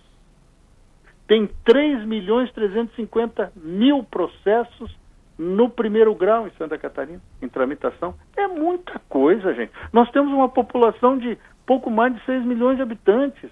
Como é que a gente pode ter 3 milhões e 350 mil processos rolando na justiça? No primeiro grau, na comarca, no juiz de comarca. É, é um absurdo. Isso significa essa cultura do brasileiro de querer judicializar tudo. O cara está com unha encravada, foi na podóloga, deu errado, vai processar a podóloga, vai entrar com o processo. Tentem a mediação. Estou dando exemplos extremados aqui, né? Não tem um caso concreto para provar mas vão para a mediação, vão para a conciliação, vão para o arbitramento ou para o juizado especial e evitem essa avalanche. Depois ficam reclamando que demora para julgar processo em Santa Catarina no Brasil. Então, o, o desembargador Ricardo Resler, que teve uma, uma atuação destacadíssima na última eleição, né? ele era presidente do Tribunal Regional Eleitoral, aquela eleição da fake news e outros rolos mais, esse presidente é, é agora o presidente do TJ. É uma nova safra de desembargadores, né? Vai ter um bom trabalho e também quer investir em automação, em informação, enfim, quer levar o Tribunal de Justiça de Santa Catarina para o século XXI de fato. Roberto, e agora falando de eleições 2020, né? Se tinha, claro, antes, né, uma expectativa do apoio do presidente Jair Bolsonaro nas eleições municipais, mas agora já se vê que o presidente está blindado nas eleições desse ano e o motivo é justamente a Aliança pelo Brasil, né, Roberto? Exatamente. O que, que vai acontecer? Vamos pensar em, na realidade de Criciúma, sem dizer nomes, até porque podem aparecer outros. Quantos candidatos em Criciúma vão dizer que são os candidatos do Bolsonaro? Façam um cálculo aí, me ajudem nessa. Uns quatro? Três? Cinco? Ah? Todo mundo que puder fazer uma associação claro, vai fazer, né? Quem não for de esquerda vai dizer que é, que é o candidato Bolsonaro, que apoia o presidente da República, porque o, o capitão eleitoral que eles transformam, não dá para chamar o Bolsonaro de cabo eleitoral. É capitão eleitoral, né? Que ele se transformou, ainda tem essa rebarba da onda Bolsonaro. Em algumas regiões de Santa Catarina ainda é muito forte, como é o caso aí do sul do estado, principalmente em Criciúma. Todo mundo quer ser candidato Bolsonaro. Então, só que não vai disputar pelo partido de Jair Bolsonaro, a Aliança pelo Brasil. Se esse indivíduo perde a eleição, não vai entrar na conta do presidente da República. Não contabiliza contra Jair Messias Bolsonaro. Quer dizer, ah, teve até o apoio, de repente, o presidente está estudando muito essa história de gravar apoio, vai gravar para aqueles que são da casa, entende? Tem até a advogada aí, jornalista Júlia Zanata, aí, que é pré-candidata pelo Partido Liberal, que é amiga dos Bolsonaro. De repente ela consegue lá uma gravação do Eduardo Bolsonaro, do, do próprio presidente da República, mas vai ser uma coisa esporádica, não vai ser para todo mundo. Mas mesmo quem se coloca como candidato que tem o apoio do Bolsonaro na cidade, ou que defende as causas do presidente da República, não levará o desgaste do presidente junto com ele. Isso, isso é interessante, né? Para o Jair Bolsonaro, é uma grande tocada, quer dizer, uma jogada legal que ele conseguiu durante o ano, não vai ter o partido dele, não vai ter desgaste suficiente. Só para encerrar, gente, é, é bom lembrar que, que a campanha continua, né? O pessoal está na rua aí coletando assinaturas e tal. Isso de não estar tá o partido pronto ou o partido com o registro junto ao Tribunal Superior Eleitoral não impede do pessoal fazer essa procura pelas assinaturas. Aliás, aconteceu uma coisa muito interessante em Balneário Camboriú, que, tá, que é o pessoal mais entusiasmado aí para a criação do, do Aliança pelo Brasil. Estavam lá o prefeito de Balneário Camboriú, Fabrício Oliveira, pedindo assinaturas para a criação do Aliança pelo Brasil, foi eleito pelo PSB, ainda está no PSB, e o prefeito de Blumenau, Mário Hildebrand, que também foi eleito pelo PSB, só que está sem partido. É interessante, os dois pedindo a assinatura do Aliança pelo Brasil para entrar na onda de Jair Bolsonaro, mas eles não terão o partido de Bolsonaro para chamar de seu. Quer dizer, vão ter que concorrer por outro partido. Esse é um dos muitos exemplos que eu dei. Estavam lá sábado nesse evento Aliança pelo Brasil, ao lado de Edmar Gonzaga, advogado, de família catarinense, que é o secretário-geral do novo partido, da Aliança pelo Brasil. Mas não vão poder concorrer pela Aliança pelo Brasil. Tá fácil dizer que você é o candidato apoiado pelo Bolsonaro. Difícil está você provar isso, não, seu Rafael Dona Débora. Dito isso, ouvintes da Cidade em Dia de Criciúma, uma grande semana a todos e até amanhã. Ponto de vista nos bastidores da política. Esse foi o Roberto Azevedo, né, Débora, falando aí do retorno também das atividades da Assembleia Legislativa, quem também, a gente falou de Câmara de Vereadores, quem também volta, é, não está ali no telefone ainda, né, não, não, quem volta uh, também essa semana é o Congresso Nacional, e na pauta do Congresso Nacional é, já começam os trabalhos com 27 medidas provisórias na fila para serem aprovadas, tanto na Câmara como no Senado hoje, é, esse trabalho começa lá. Desse total, 10 delas trancam a pauta de votações e até o final de fevereiro outras 5 vão aumentar esta fila. A MP 849, 894 de 2019 institui uma pensão mensal vitalícia no valor de um salário mínimo para crianças com síndrome causada pelo Zika vírus. É a primeira da fila. O texto foi aprovado em dezembro pelos deputados e deve passar facilmente pelos senadores. Então, é, e vão outras listas de urgências que se espera que vão tramitar e a gente espera que deem andamento para que os trabalhos fluam e a gente discuta aquilo que também é importante para o andamento do país. 8 horas e 7 minutos, e falando da retomada uh, no Legislativo, também aqui de Criciúma, hoje, primeira sessão ordinária de 2020 da, da Câmara de Vereadores de Criciúma, às 5 horas da tarde, e na linha conosco Tita Beloli, é, ele que é presidente agora da Câmara de Vereadores de Criciúma. Bom dia, Tita. Bom dia, Débora, bom dia aos ouvintes. Tita, como é que está a expectativa para essa primeira sessão ordinária do ano? Primeira também presidida por você, né, com, é, à frente aí como presidente da Câmara de Vereadores. Bom, já começamos cedo, né? Já estamos aqui na rua, aqui tá aqui com o Vic comigo, com é o Joacir, que são da prefeitura, estão aqui na, na, rua, então a gente já começa o trabalho cedo. Mais à noite, né? Já, então à tarde já começa a sessão legislativa no ano de 2020. A expectativa é muito boa, né? Na realidade, a gente quer fazer um trabalho voltado para a cidade de Criciúma mesmo, com pautas importantes. É, cito algumas, né? A pauta da questão do aeromédico, que agora está praticamente a parte nossa aqui finalizada, só falta assinaturas entre a parceria do governo do estado, e isso o deputado Vampiro já está fazendo é, com o chefe da Casa Civil para marcar essa reunião o mais breve possível para depois a gente já lançar o edital e colocar esse serviço em prática. Entre outras, a questão do Porto Seco, né, que vai desenvolver cada vez mais a nossa cidade, trazendo emprego e renda.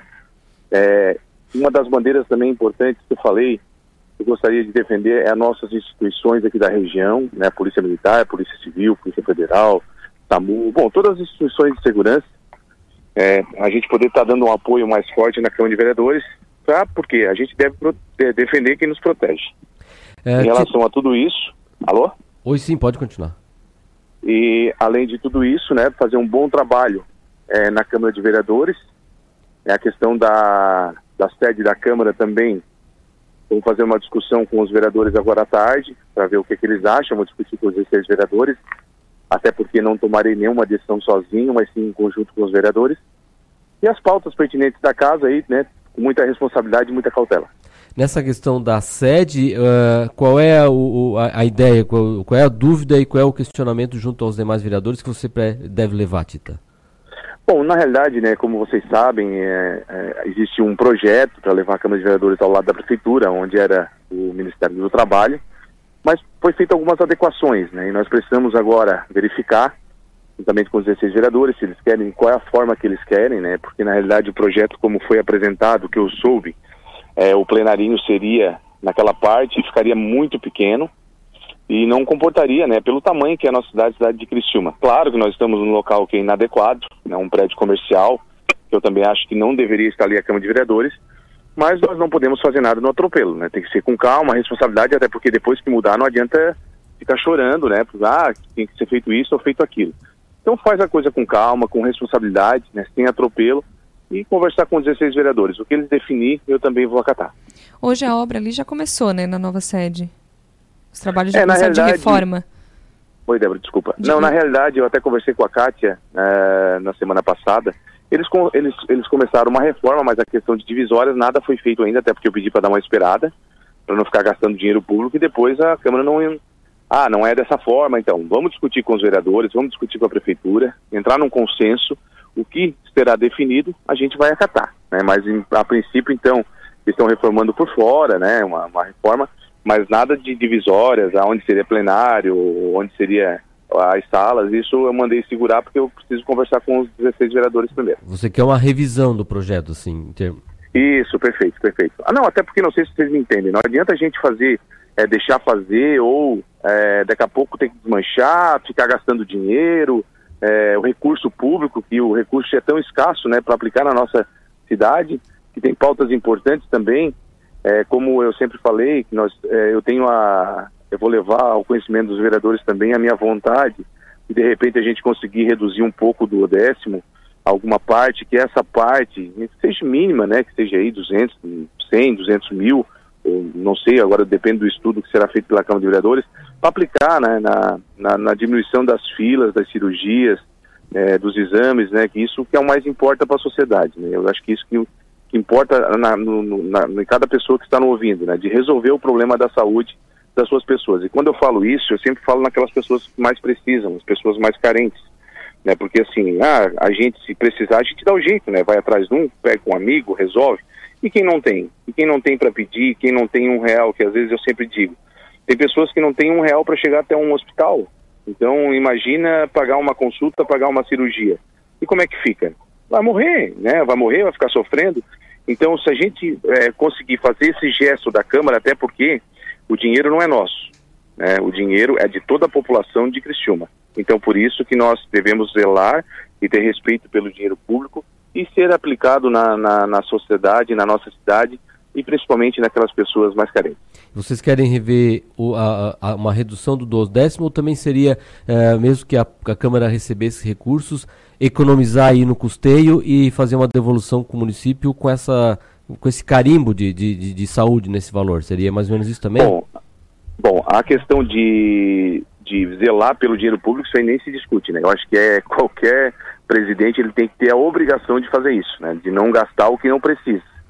Né? Então, a minha ideia seria essa, né? Na realidade, se a gente pudesse fazer um projeto de lei, mas isso tem que ser com estudo, né? Que eu vou chamar agora os funcionários da casa, eles vão fazer esse estudo, vamos nos apresentar e daí depois sim eu vou conversar com o prefeito Léo Salvado.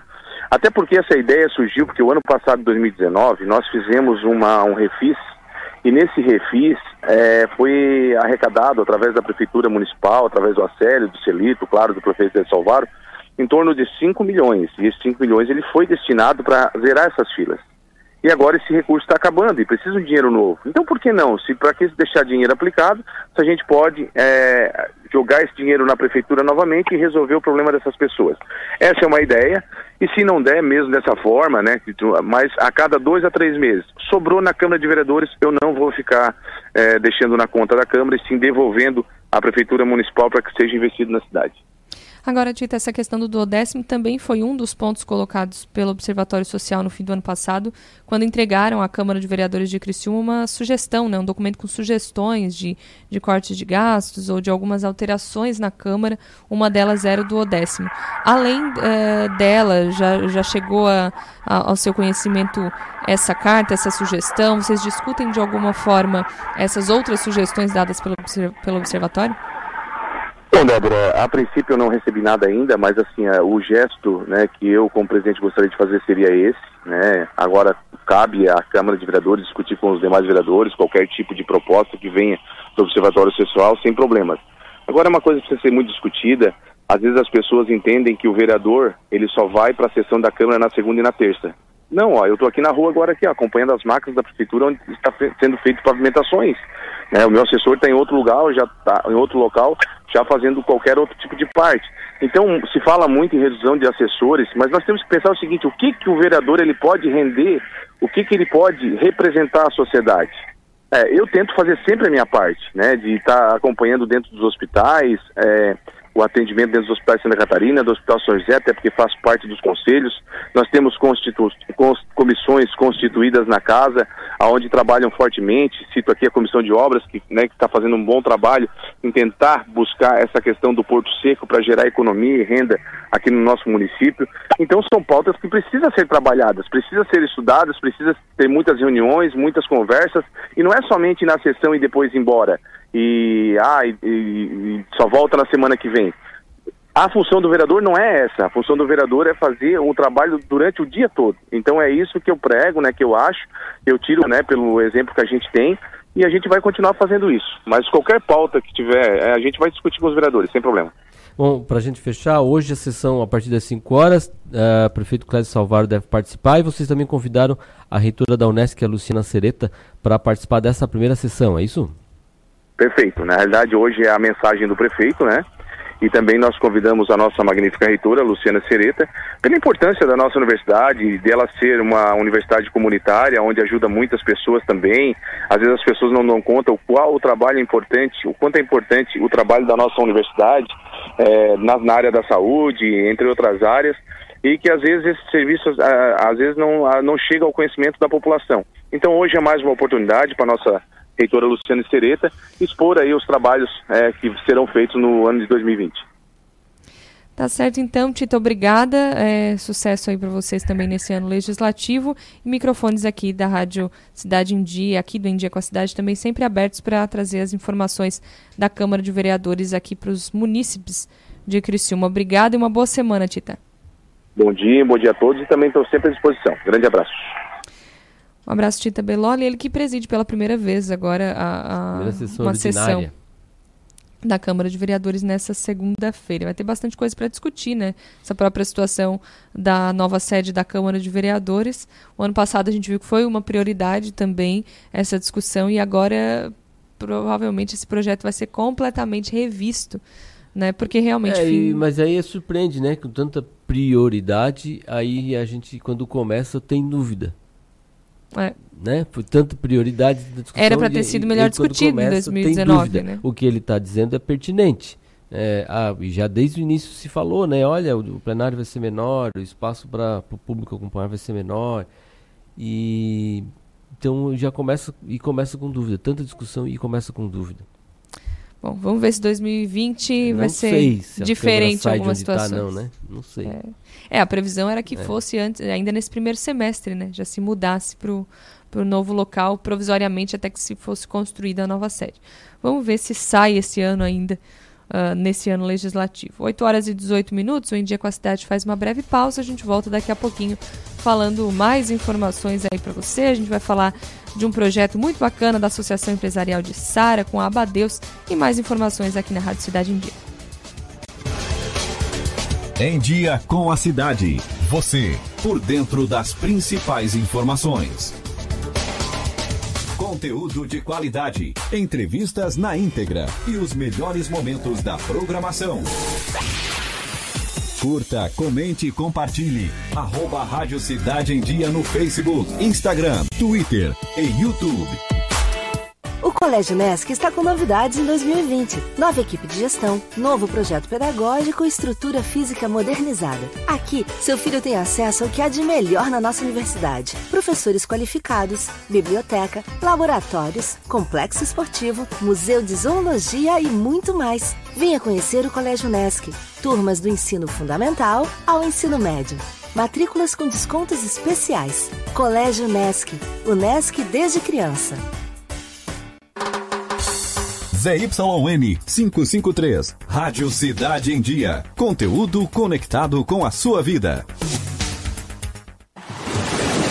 Dicas para a segurança no verão. Corpo de Bombeiros Militar de Santa Catarina. Previna-se, não seja mais uma vítima.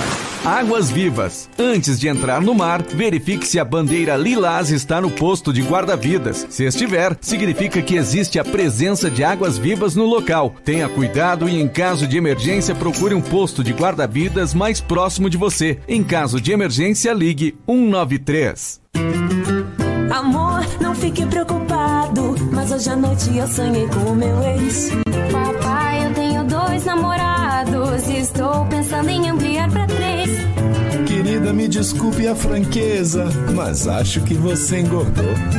Vovó, aquela sua sobremesa é muito ruim, foi por isso que sobrou. Aquele seu perfume que eu adoro, hum, lembra minha primeira namorada.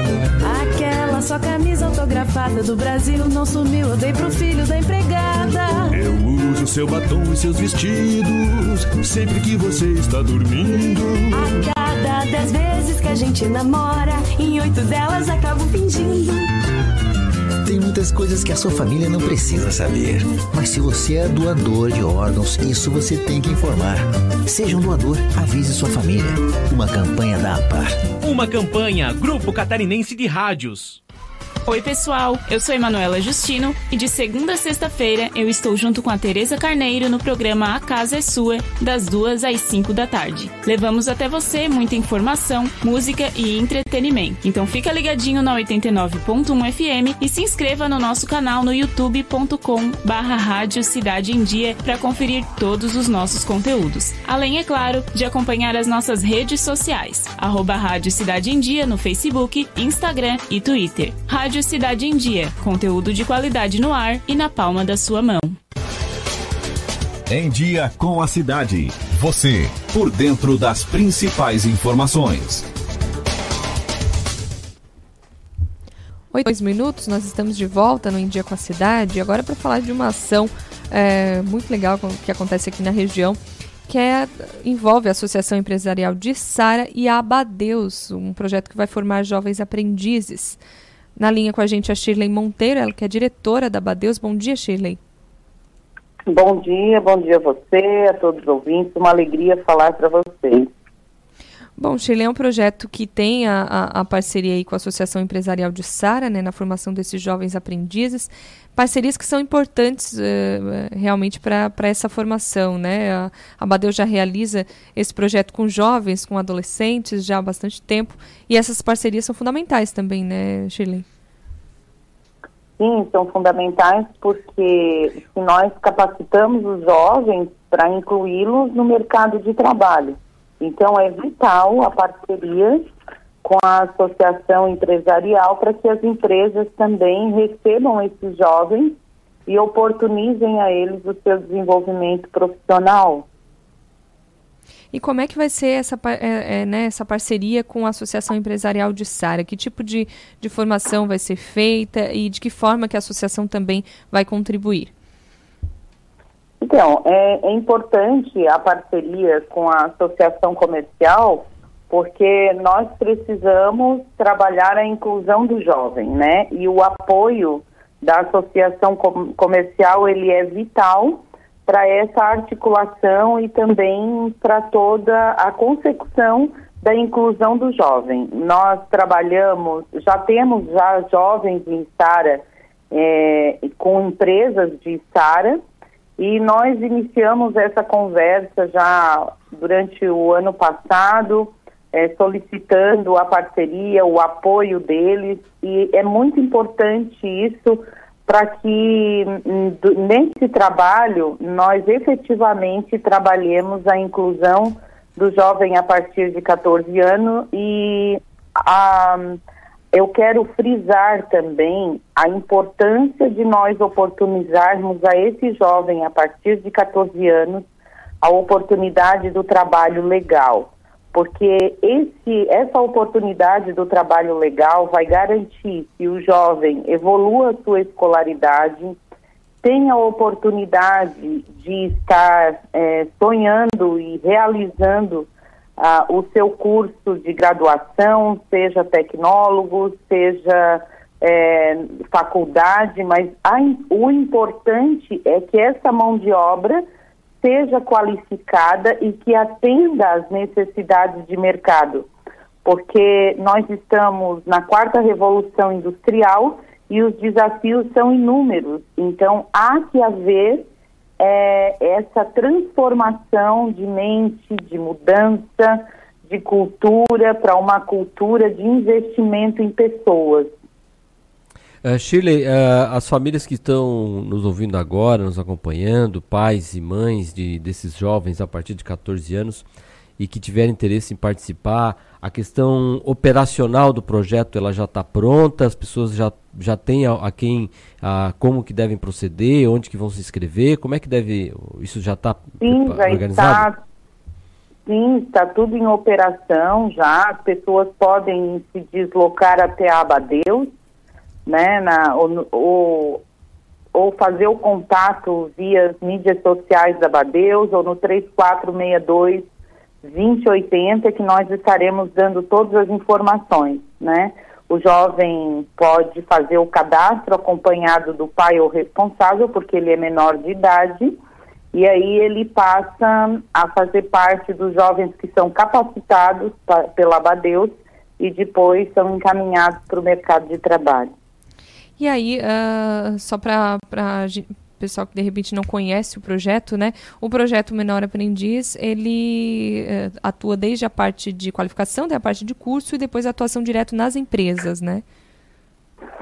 Exatamente, nessa, nessa modalidade mesmo que você pontuou. É assim que funciona. Só que a Abadeus tem um programa diferenciado. Nós, nós temos nós cadastramos o jovem, capacitamos ele, depois encaminhamos. Então ele passa por uma capacitação, inclusive essa capacitação é o projeto que foi é, premiado pelo Criança Esperança, agora para ser executado por 12 meses. Então nós estamos muito felizes porque é o ano de que Abadeus faz 60 anos, né? Abadeus completa 60 anos esse, esse ano de 2020, no mês de abril. E nesse ano de 60 anos, nós temos inúmeras questões a, a comemorar, né? Mas uma delas também é hum, a premiação do Criança Esperança e o reconhecimento desse projeto de capacitação de jovens a partir de 14 anos como empreendedores é, ser reconhecido nacionalmente, né? E muito em breve a gente vai estar divulgando aí uma agenda comemorativa dos 60 anos da Badeus também. Shirley, hoje quantas pessoas, quantas crianças, adolescentes em média a Badeus tem, está atendendo hoje? Nós atendemos é, por ano, em média, 3.100 pessoas, tá? Porque nós não atendemos só a criança e o jovem, nós atendemos adulto também, nós atendemos a família, nós fazemos desenvolvimento de comunidade, nós trabalhamos a área de educação ambiental, nós temos várias frentes de trabalho e, e isso nos traz uma satisfação muito grande, porque a ideia que a Abadeus tem é de transformar a realidade das pessoas que passam pela Abadeus. Então, pro... nós é, investimos pesadamente, fortemente, na verdade, investimos fortemente na, no desenvolvimento de pessoas e na qualificação profissional. Nesse projeto, junto com a, a CI, a, a, qual é a previsão de atendimento, de quantos jovens vocês têm expectativa e também condições de atender? Nós temos uma expectativa de, nesse ano, né, chegarmos a 60 jovens é, capacitados e também é, incluídos no mercado de trabalho. Essa é a meta. A gente sabe que o primeiro ano é um ano de trabalho, de formiguinha, a gente sabe que é um ano de mobilização, de, de mudança de cultura, de adesão a uma nova modalidade de investimento no desenvolvimento de pessoas. Mas a exemplo do que foi em Uruçanga o ano passado, porque nós fomos para Uruçanga o ano passado, nós chegamos a atender 80 jovens, capacitando e preparando eles, e, hoje nós já temos mais de 30 desses jovens, desses 80, já são mais de 30, quase 35 incluídos no mercado de trabalho no primeiro emprego. Então nós esperamos que seja mesmo é, muito exitoso também na Isara, a exemplo de outras cidades como Forquilinha, que nós temos mais de 100 jovens no mercado de trabalho. A Abadeus hoje ela não está só em Criciúma, ela está já com extensão desses projetos na cidade de Forquilinha, eh, de Uruçanga, agora em Isara, e nós temos também uma parceria na cidade de, de Cocal do Sul, que trabalha também a qualificação de pessoas, então capacitação profissional, em parceria com as prefeituras locais, e as associações comerciais locais em Cocal do Sul e nessas cidades que eu citei. É muito importante né, que nós tenhamos a adesão das instituições locais, porque é, nós precisamos que seja um esforço coletivo da cidade, né? Essas parcerias realmente são sempre muito importantes. Shirley, obrigado pelas suas informações aqui no programa Em Dia com a Cidade nessa segunda-feira. Parabéns pela iniciativa, por, por esse trabalho né, com tantas uh, crianças, adolescentes e famílias, realmente, essa mudança de vida que a Badeus tem proporcionado todos os anos para essas famílias. Obrigada, Shirley, e, e mais uma vez, parabéns a todo esse trabalho de vocês. Obrigada a vocês pela oportunidade. Muito obrigada a todos os ouvintes que nos apoiam, a todas as pessoas que são é, sensíveis e simpáticas à causa da Abadeus, que é a causa da transformação de vida. Nós agradecemos muitíssimo e nos colocamos à disposição para receber a visita de vocês, para que a instituição seja um pouquinho mais conhecida nesses 60 anos de, de funcionamento e de é, existência. Muito obrigada. Uma boa semana a todos. Uma boa semana para você também, Shirley. Essa foi a Shirley Monteiro, diretora da Badeus, falando sobre o programa é, Menor Aprendiz, Jovem Aprendiz, que vai ser realizado ali no município de Sara, em parceria com a Associação Empresarial de Sara. 8 horas e 32 minutos. Agora a gente vai para mais um contato com Marcelo Debona, está direto das ruas falando com a gente o Repórter Cidade. Repórter Cidade. A informação direto das ruas. Marcelo Debona, que está participando agora por Skype, quem nos acompanha pelas redes sociais, pelo YouTube, pode ver em imagens também. Marcelo Debona está na área central de Criciúma, é isso, Marcelo? É isso mesmo, Débora. Estou aqui na rua Cônigo Miguel Jaca, ficando nos fundos do Bortoluzzi, bem na área central de Criciúma. E no sábado, no estúdio Cidade, eu trouxe um problema que existe na rua Santo Antônio, que é a falta de manutenção no, no passeio público, na calçada ali, onde existe um resquício do Petit Pavé, do Petit Pavé que contava ali em toda a região central da, da cidade, ali, na Praça Nereu Ramos, e depois com a retirada dele para a colocação do paver, restou apenas alguns resquícios, além da parte que foi tombada ali no centro, bem em frente à matriz, e também na Praça do Congresso, no, no Passo Municipal. O restante ele já não recebe mais manutenção. Eu até entrei em contato com o pessoal da Prefeitura para ver se poderia ser retirado, se existe alguma espécie de tombamento. E a informação que a gente recebeu é que não só pode, como deve ser retirado esse petit pavé aqui em função da sua difícil manutenção. Então, os proprietários dos imóveis devem tirar esse petit pavé aqui e fazer uh, o seu passeio público em frente ao seu imóvel dentro das normas. E aqui na rua Miguel Cônigo Giaca, aqui nos fundos do Bortoluzzi, é, um, é, uma rua que também acontece essa situação ao longo de toda a extensão aqui. A gente tem esse problema ao longo do passeio público aqui. O pessoal que transita por aqui, com carrinho, pessoas deficientes, enfim, uma dificuldade bastante de mobilidade. Eu estou aqui com o Jorge, ele que cuida de um estacionamento, fica aqui bem em frente ao ponto onde eu estou, que acompanha esse problema diariamente. Bom dia, Jorge. Bom dia. Além desse problema no passeio público, a gente tem uma cratera aqui na frente, né, Jorge? É, nós, temos cratera, é, nós já temos saído há mais de um mês já e até agora não foi resolvido nada.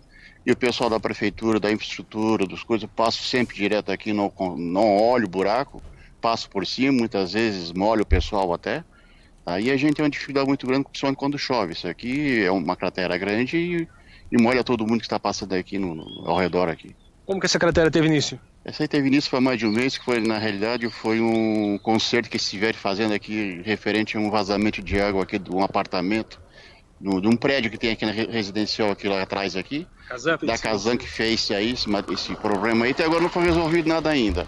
E a gente está esperando que eles venham dar um conserto, dar uma, dar uma oportunidade para a gente, para ver se melhora mais essa estrada aqui, né? Que dificulta muito. E em relação aos problemas aqui no passeio público, na calçada, que você vê frequentemente aqui? Ah, aqui são os carros estacionados em cima das calçadas aqui, passa muita pessoa deficiente física aqui muitas vezes, não tem espaço para passar, daí tem que pegar o lado da rua na realidade. E já caiu um senhor aqui esses dias aí e machucou os braços até ainda. E não foi resolvido nada até agora. Obrigado, Jorge. De nada. Obrigado também. Então, Rafaela, Rafa, Rafael, Débora, ao longo de toda a Miguel Jaca aqui, ó, estou só apenas em um dos pontos aqui, está bastante deteriorado aqui, o passeio público, aqui existe até um buraco aqui, uma boca de lobo que não, não tem tampa aqui, um, algo bastante perigoso para alguém se machucar, e assim vai ao longo de toda a Miguel Jaca aqui. E o pessoal reclama aqui, os comerciantes principalmente aqui, ó, petit pavé solto, existe esse problema aqui ao longo de toda Miguel Jaca, Perdemos o contato. E o pessoal que pede uma atenção da prefeitura. Não perdemos, não. Voltamos com, com o Marcelo Levone. Realmente a situação está bastante complicada por aí, né, Marcelo? Isso, então, são dois problemas. Além da rua, esse problema no passeio público também, com bastante buraco aqui, falta de manutenção. Aqui também há um tempo atrás, há cerca de um mês, eu tive aqui mostrando essa situação, existia um buraco bastante grande aqui, em frente aqui a um salão de cabeleireiro, até foi tapado agora, mas a situação, ó, o pessoal pode acompanhar pelas imagens da internet como está aqui, foi feito um remendo aqui e segue assim, sem qualquer zelo aqui pelo passeio público aqui.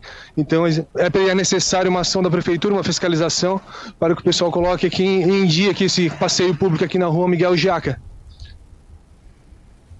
Aqui na rua também há mais buracos e mais buracos, um atrás do outro. Então o pessoal pede que uma providência aqui, uma ação da prefeitura para tapar esses buracos aqui que foram deixados pela Casan e também uma ação de fiscalização em relação ao passeio público ou a falta de passeio público na rua Miguel Cônego Jaca, aqui na região central de Criciúma. Repórter Cidade, Marcelo Debona, conectando você à informação.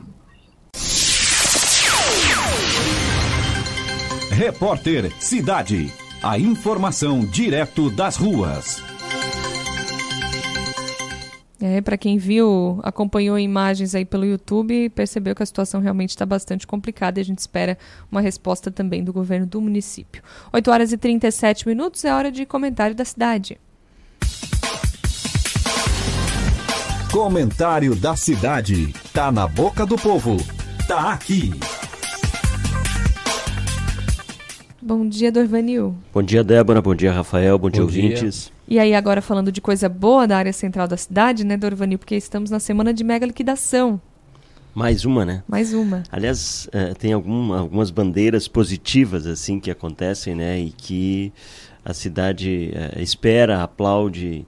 E uma delas é a mega liquidação, que está aí, ela vem ano após ano com sucesso, né? Ela teve um ano que ela ficou sem sem, sem ser realizada, mas é, promete este ano, né, são mais de 400 estabelecimentos já é, que já aderiram à, mega liquidação, incluindo aí os, os três shoppings, né, o shopping dela, o Nações e o Criciúma Shopping, redes de supermercado que também estão juntos nesta mega liquidação. Então a gente acredita que vai ser uma grande mega liquidação, porque nós temos aí uma expectativa boa no, no, no comércio. Né? O mercado deu no final de ano uma reagida, uh, espera-se que a mega venha trazer mais uma solução de compra para o consumidor, como tem sido nos, nos, nos anos anteriores, porque efetivamente é uma grande oportunidade para se comprar, para se consumir. Tu pode encontrar alguma coisa que não te agrade ou um desconto que não te atenda? Pode, mas faz parte mas o consumidor tem aí mais de 400 estabelecimentos à disposição para ele pesquisar, buscar e encontrar o produto que ele quer no preço que ele acha justo para pagar. Então é uma grande mobilização, é, o, o, comércio todo se mobiliza, os lojistas preparam as lojas, buscam produtos para ter um desconto atrativo, para que efetivamente o consumidor tenha ali uma grande oportunidade de compra. E sem dúvida, a gente está na expectativa de que seja uma das melhores megas nos últimos anos, por conta do cenário, por conta da expectativa, por conta de que a gente já tem o consumidor que está acostumado a esperar a mega. A gente tem inclusive consumidores que deixam de fazer compras no período de Natal para comprar na mega liquidação. E aí a estratégia de cada um a gente não vai entrar aqui na discussão, mas sem dúvida nenhuma é uma grande oportunidade para os consumidores comprarem os produtos com preços justos ou com preços que caibam no seu bolso e também é uma grande oportunidade para os lojistas fazer a renovação dos seus estoques, porque coloca o, os estoques para girar, coloca depois produtos novos na loja e aí efetivamente nós estaremos ou estamos começando o ano de 2020 porque tradicionalmente o ano para o mercado começa um pouco depois, porque ah, vem o período das férias, vem a temporada de verão, que aliás foi maravilhosa a temporada né, no nosso balneário Rincão. Então, a mega liquidação é o primeiro a primeira ação efetiva do mercado para sinalizar aqui, bom, estamos de volta, o ano começou, vamos trabalhar, vamos produzir. E eu acho que vai ser uma bela a, mega liquidação e, e, neste ano a gente tem um, um período inclusive estendido, né? Então, vamos esperar aí que esse, essa expectativa seja correspondida, tanto para os lojistas quanto para os consumidores, que possam efetivamente fazer bons negócios para os lojistas é uma boa oportunidade também de atrair um fluxo de, de consumidores é, diferente, né? Porque acaba a mega liquidação, que já é tradicional aqui na cidade, sempre atrai moradores e consumidores de municípios vizinhos, que aí acabam, daqui a pouco, podem ser fidelizados e ficar por aqui também, né, Dormanil? Inclusive isso, né? E principalmente porque a CDL faz uma ação forte de chamada, de, de, de, envolvimento aí, não só na cidade, ela, ela atua também nos outros municípios, né, fazendo divulgação. E a gente tem pessoas dos vários municípios da região que vêm para Criciúma para aproveitar essa grande operação de vendas aí do mercado. Começa na quinta, quarta, né? Dia é, cinco? no dia 5. E vai, aí são, são dois sábados, isso. inclusive, né? Vai, vai até... até... o sábado da outra semana, né? Exatamente. Dia 15. Por isso que ela tem um período estendido aí. São 10 dias de, de mega liquidação aí. E nos sábados até as 5 da tarde, nos dois sábados. Sábado até as 5 da tarde, os dois sábados. Tá certo, então. Obrigada, Dorvanil. Até amanhã. Obrigado a vocês. Boa semana para todos nós. Para todos nós. Comentário da cidade. Tá na boca do povo. Tá aqui. 8 horas e 42 minutos e atualizando as informações agora sobre o clima nessa manhã de segunda-feira, para esse início de semana que começou aí com o sol ainda se escondendo.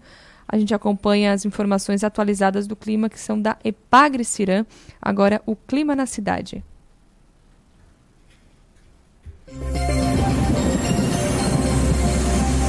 Clima na cidade. Tudo sobre o tempo. Segunda-feira, 3 de fevereiro de 2020, o dia vai começando com presença de nebulosidade variável ao longo do litoral, com chuva é, de fraca intensidade ocasional. Agora pela manhã, ao longo do dia, essa condição ela persiste, está associada à circulação marítima, ao transporte de umidade do mar em direção ao continente, está associado a um sistema de alta pressão no litoral sul do Brasil. A previsão é de temperatura aí variando de 28 até 30 graus no litoral. Os ventos sopram do quadrante nordeste a leste, a intensidade fraca a moderada. O vento sopra do quadrante leste a nordeste no litoral de Santa Catarina, com intensidade de 10 a 20 km por hora e rajadas máximas da ordem de 30 a 40 km por hora no decorrer do dia. A ondulação é de sudeste a leste, altura média de meio a um metro e picos de um metro e meio. É um dia com nebulosidade variável, com chuva a qualquer hora do dia na área de pesca, alternando com alguns períodos de melhoria. Gilcênia Cruz, meteorologista da EPAG Cirã, com as informações do tempo do mar para o litoral de Santa Catarina. Clima na cidade. Tudo sobre o tempo.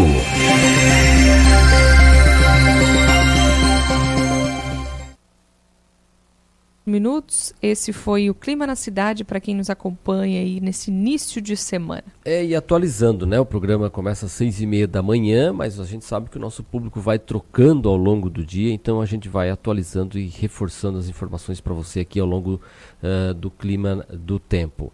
Olha, o, o presidente Jair Bolsonaro, ele anunciou que eh, via Twitter que o, uma fábrica israelense que extrai água do ar vai ser construída no Brasil.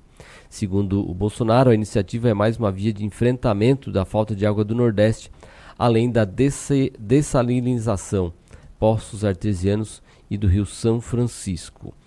Esta, essa empresa, além da água, o empreendimento acredita, o presidente acredita que o empreendimento também vai criar empregos e desenvolver a região. Parcerias com Israel para melhorar o abastecimento de água na região Nordeste são defendidas por Jair Bolsonaro desde a transição para o seu governo. Há um ano, o ministro Marcos Pontes, o ministro da Ciência, Tecnologia, Inovações e Comunicações, viajou para Israel com uma equipe de técnicos para conhecer experiências de reuso e dessalinização da água. Em novembro do ano passado, técnicos e dirigentes da Agência Nacional de Águas estiveram em Israel para discutir um memorando de entendimento sobre gestão de recursos hídricos, águas residuárias, gerenciamento de esgotos, além de reuso e dessalinização de água. Então essa empresa aí é, que o Bolsonaro disse que estaria vindo para o Brasil, que extrai água do ar, água do ar. É, o Israel realmente tem tecnologia de ponta nessa área, é uma região seca, que um problema de, com alguns umas situações de, a, difíceis de abastecimento e tem então trabalha em cima disso, principalmente na dessalinização da água, que é a transformação de água salgada em, em água potável. Vamos aguardar, né? Para ver o que, que vem por aí. Seria inovador. Seria inovador, com certeza. Informação aqui, infelizmente a gente tem que trazer e atualizando essas informações a respeito do coronavírus. Aqui no estado de Santa Catarina, o último boletim divulgado pela Diretoria de Vigilância do Estado, a DIV, foi divulgado no sábado. E aí, nesse último boletim, mostra que o estado tem dois casos suspeitos de coronavírus. Foi informado então pela Secretaria de Estado da Saúde de Santa Catarina mais um novo caso suspeito no último sábado. No total, são dois que estão em monitoramento, um em Brusque e outro em Rio do Sul, no Vale do Itajaí. O último boletim foi divulgado no fim da tarde de sábado. É, o paciente de Brusque, identificado na quinta-feira, continua no relatório, e o outro paciente é um homem de 35 anos de Rio do Sul. Nenhum dos dois casos está confirmado, são casos realmente de monitoramento, é, onde são feitos alguns exames para é, descartar ou confirmar a suspeita de coronavírus. Na quarta-feira da semana passada, outras duas suspeitas de São José, na, Grande Florianópolis, que teriam sido infectadas pela doença, foram descartadas por exame laboratorial. Os dados oficiais estão sendo registrados pelos municípios em um sistema de notificação do Ministério da Saúde. Eventuais novos casos suspeitos ou confirmados são divulgados diariamente pela Secretaria. Como de sábado até agora não houve nenhuma atualização, uh, é porque não há nenhum outro novo caso suspeito. Até então, uh, temos apenas o de Brusque e o de Rio do Sul, aqui em Santa Catarina. 8 horas e 48 minutos, o Em Dia com a Cidade faz uma breve pausa. A gente volta daqui a pouquinho trazendo mais informações para você. Em Dia com a Cidade. Você, por dentro das principais informações. Dicas para a segurança no verão. Corpo de Bombeiros Militar de Santa Catarina. Previna-se, não seja mais uma vítima. Corrente de retorno. As correntes de retorno são regiões no mar em que há maior probabilidade de afogamento. Nas praias catarinenses, os guarda-vidas sinalizam através de bandeiras. Fique de olho nas dicas e evite ser mais uma vítima. Em caso de emergência, ligue 193. Sem a magia do cinema, isso seria só um motorista furioso. GNC Todas as sensações do cinema. Rádio Cidade em Dia, 89,1 FM. Conteúdo conectado com a sua vida. A melhor forma de se evitar a dengue é combater os focos de acúmulo de água, locais propícios para a criação do mosquito transmissor da doença. Para isso, é importante não acumular águas em latas, pneus velhos, vasinhos de plantas, jarros de flores, garrafas, caixas d'água, tambores, lixeiras, entre outros. A prevenção é a única arma contra a doença. Faça sua parte e mantenha a cidade longe do mosquito da dengue. Uma campanha Grupo Catarinense de rádios. Desperte a sua empresa para o mundo digital.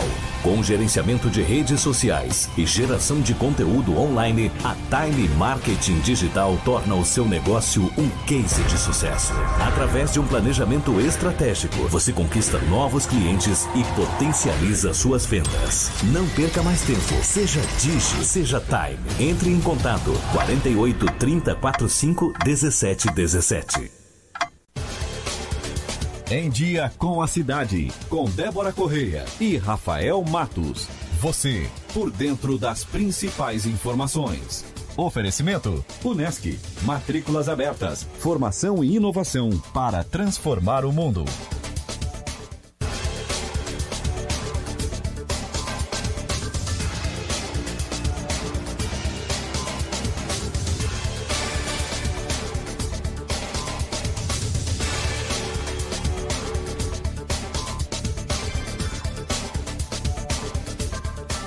8 horas e 50 minutos, o Em Dia com a Cidade está de volta e a gente volta falando de segurança, já aqui conosco no estúdio, o Coronel Cosme Manique Barreto. É hora de falar de cidade segura. Cidade Segura. Informações e dicas para sua proteção. Pra gente começar a cidade bem, né, de segurança. Bom dia, Coronel. Bom dia, bom dia, pessoal. Bom dia, senhores ouvintes é, da Rádio Cidade em Dia, aqueles também que estão nas plataformas digitais. Bom, a, a, rede de internet, as redes de internet, aplicativos, WhatsApp, ele diariamente tem em torno de um bilhão de pessoas é, é, visualizando, e, interagindo ali. E essa ferramenta é, está sendo extremamente muito bem utilizada também nas nossas redes de vizinhos. É, estive fazendo uma pesquisa final da tarde de ontem sobre redes de vizinhos e vejo que é, está inserida praticamente em todo o Brasil. Aqui no, no sul catarinense também é uma ferramenta extremamente boa para as pessoas é, é, pensarem, trabalharem e se sentirem né, mais seguras. É, e aí a gente eh, quer explicar um pouco como entrar, como participar de uma rede de segurança, né, uma rede de vizinhos e também o que, como, de que maneira agir ali dentro. Bem, se você não está inserido numa rede de vizinhos e, e pretende, né, ou até vê que na sua rua não tem e você quer montar uma rede de vizinhos, procure algumas lideranças é, de bairros vizinhos ou onde você percebe que tem uma rede de vizinhos e peça para entrar em contato com o policial que faz uma espécie de gerenciamento da rede naquele ambiente e procure marcar uma reunião com ele, já convide também os seus vizinhos e prontamente é, o policial militar fará essa reunião dentro daquela do dia estipulado pelos senhores. É, a partir daí começa-se todo um trabalho. É, quero dizer a todos que quando se, se, entra numa rede de vizinhos, vai ter vários problemas, vai ter pessoas falando aquilo que não deveria ser falado ali dentro, mas que tenham calma, tenham um pouco de paciência, porque lá na frente os resultados naquilo que a, aquele grupo se destina são muito bons né? São de, de relevâncias até salvando vidas. Estava é, lendo uma situação em Minas Gerais há uns 3, 4 anos, é, como está ocorrendo agora, chuvas intensas na região do estado de Minas, mais próximo à sua capital. E também há uns dois, três anos atrás, é, numa situação onde um, um edifício ficou é, com problemas de graves rachaduras virtude, em virtude de um desabamento de um barranco, e quem é que conseguiu fazer com que todos aqueles moradores pudessem ser retirados antes de um, uma possibilidade do, do edifício vir a cair? A rede de vizinho. A rede de vizinho que existia dentro do condomínio e que foi chamando, alertando durante a noite mesmo e conseguiu, através da rede de vizinho, alertar a todos e fazer a retirada de 62 famílias de dentro do edifício que poderia vir a desabar. Então ela tem né, várias, inúmeras histórias é, é, de soluções ou de alertas ou de chamamento da Polícia Militar. Uma outra situação, um morador foi sequestrado e levado para dentro da sua residência. Um vizinho que percebeu toda aquela ação chamou, houve um cerco e conseguiram é, render os marginais e levaram presos né, e solucionado um problema.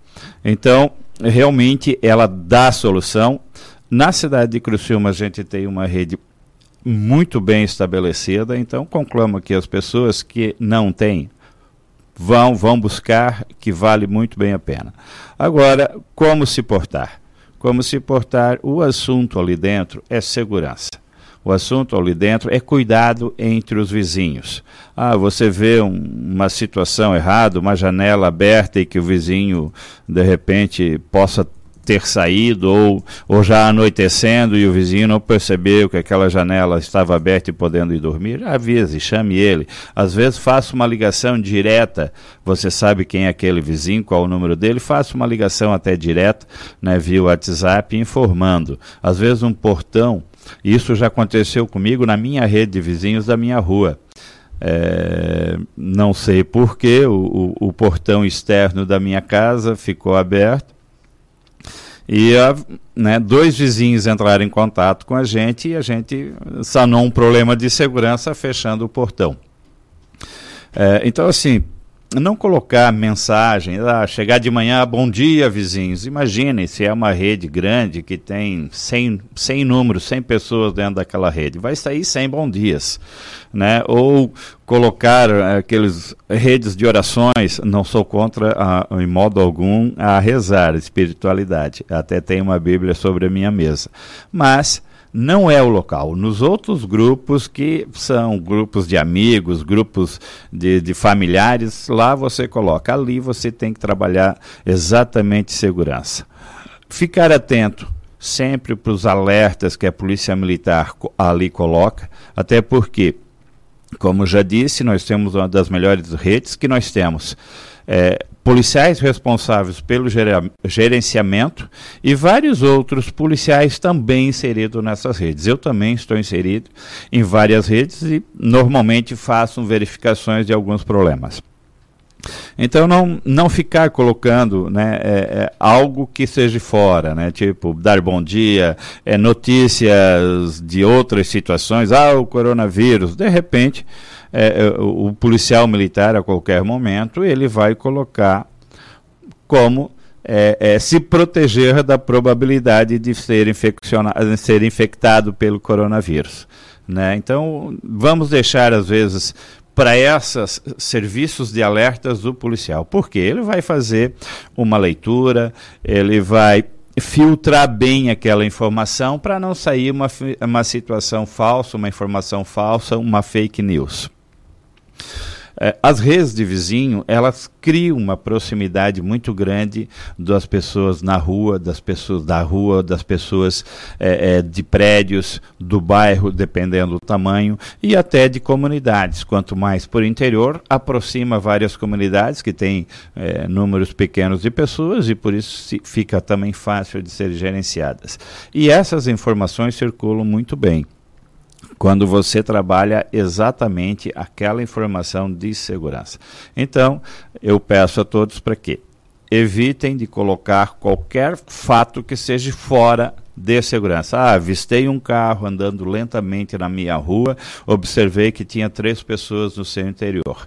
Se eu conseguir ter o tipo de veículo, a cor do veículo, e se melhor ainda, se eu conseguir fazer uma leitura integral ou parcial da placa, será extremamente importante já para ser colocado na rede, no grupo.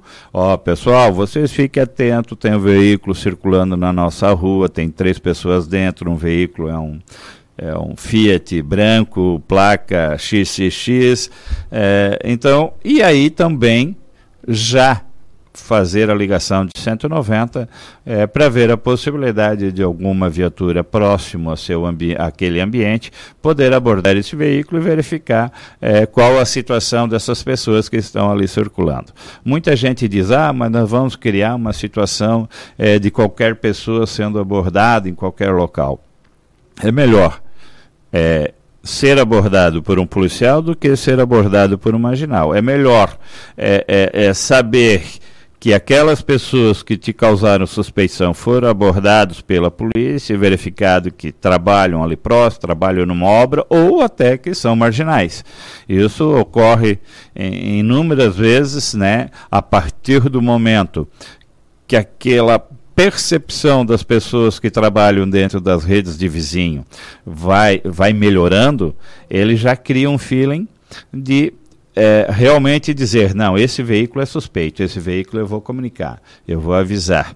Então, e para isso, para a nossa atividade de polícia militar é extremamente importante, porque através daí nós vamos gerar uma prevenção, nós vamos eliminar um possível roubo à residência ou até um crime de maior é, potencial contra as pessoas.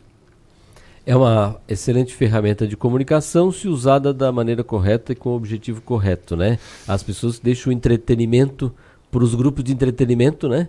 E usem os grupos eh, de maneira até no vale para o trabalho muitas vezes quando se compartilha aquilo que é o objetivo final, não, dá, não gera problema, né, comandante? É, sim, sim. É, a gente, normalmente a gente percebe que aquelas redes recém-montadas, elas geram esse até, às vezes, discussões, bate-bocas internos em virtude dessas situações. Mas com gerenciamento firme, sempre alertando, sempre avisando, e até aquelas pessoas que não querem seguir a regra, apenas fazem aquilo quase em vez de, de ter a preocupação em segurança, fazem uma preocupação em brincadeiras, são retiradas desses grupos e a posterior quando eles solicitam novamente, não, gostaria de entrar, desculpa, né, cometi um erro, cometi alguns erros, e normalmente o policial militar faz a inserção dele novamente no, no, na rede de grupos. E aí, para o coronel, por exemplo, que está em vários grupos, ou outros policiais né, que estão em vários grupos, administrar se, eh, se o grupo Não, tem é essas brincadeirinhas, é complicado ele, realmente. Se só tiver o necessário, a gente vai olhar para o grupo que sabe que realmente tem informação. Sim, porque. Se, se gera muita coisa, acaba dispersando e. Sim, ah, é. E uma informação não, importante não. pode é. passar despercebida. É, é, é, por aí, por aí, porque é, aquele grito de alerta, aquele grito de socorro que uma pessoa está fazendo, naquele grupo onde entra muita brincadeiras, ele pode passar desapercebido pelo policial ou pelas pessoas, ou outras pessoas que estão dentro desse grupo. Né? Então, às vezes até é, desligam o alerta sonoro porque entra muito abobrinha, vamos assim dizer, né? Entra muita palhaçada, coisa que não deveria estar ali. E se estiver realmente a gente fazendo um trabalho é, de realmente passar exatamente é, é, problemas que, que podem interferir na segurança da sua rua, do seu bairro, do seu edifício, todo mundo vai estar com o sinal de alerta ligado e que aí vai realmente fazer a função que aquele grupo tem. Coronel, obrigada Bom dia, uma boa semana. Bom dia, uma boa semana a todos. Voltamos na próxima segunda-feira. Um bom Até dia. semana que vem. Esse foi Cidade Segura. Cidade Segura. Informações e dicas para sua proteção. 9 horas e 3 minutos. Nós tivemos na última semana eleições na FECAN, na Federação Catarinense dos Municípios. Uh, o prefeito Tubarão, Juarez Ponticelli, encerrou o mandato que tinha à frente desta entidade e agora que tem um novo presidente, que a chapa que era liderada pelo Esperoto, é, Saulo Esperoto, prefeito de Caçador, agora é o novo presidente. Bom, a gente vai primeiro ouvir aqui uma avaliação do presidente, do ex-presidente Jorge Ponticelli, que faz uma avaliação desse período que ele ficou à frente da FECAM, janeiro de 2019 até janeiro de 2020. Olha, primeiro eu quero agradecer o apoio que tive durante todo o ano, desde 15 de janeiro do ano passado, quando fui eleito presidente da FECAM, e o respaldo que tivemos ao longo desse ano eh, dos prefeitos, dos, das associações, dos consórcios, é, dos colaboradores da FECAM, dos executivos das associações sempre muito atuantes, enfim, de toda a força municipalista catarinense que nos ajudou muito nesse período é, no encaminhar as pautas, as reivindicações, as angústias do movimento municipalista catarinense e foi um ano de, de muitas conquistas, eu não tenho dúvida disso. Por isso quero agradecer a todos.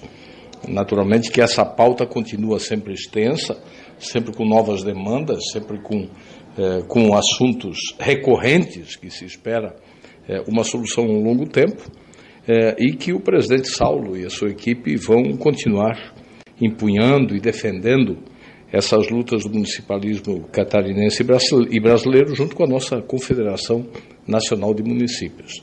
Nós estamos concluindo o nosso tempo com a nossa diretoria, eh, agradecendo a todos pela dedicação e consolidando agora um novo momento sob a liderança de alguém que já presidiu a FECAM.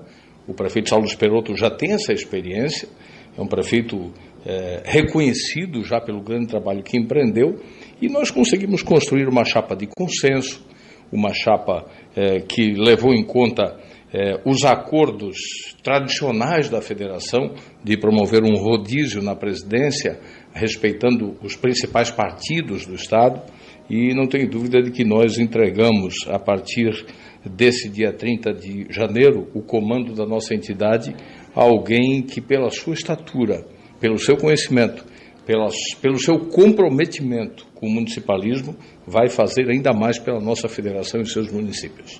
Olha, foram muitas conquistas, né? mas eu colocaria é, a conquista do, pela primeira vez, de parcela da sessão onerosa do pré-sal para os municípios, a inclusão de estados e municípios na reforma da Previdência, é, o 1% adicional do, do FPM no mês de setembro. Essas foram algumas pautas que a gente conseguiu avançar.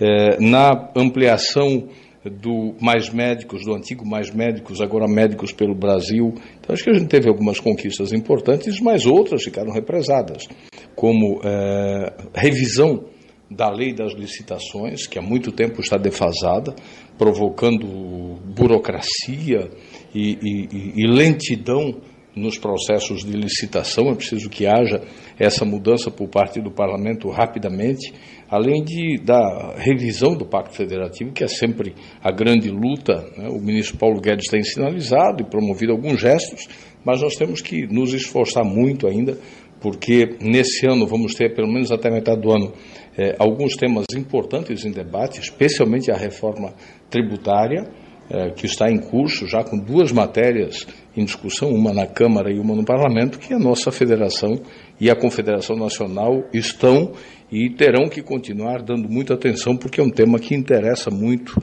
aos orçamentos municipais de todo o Brasil.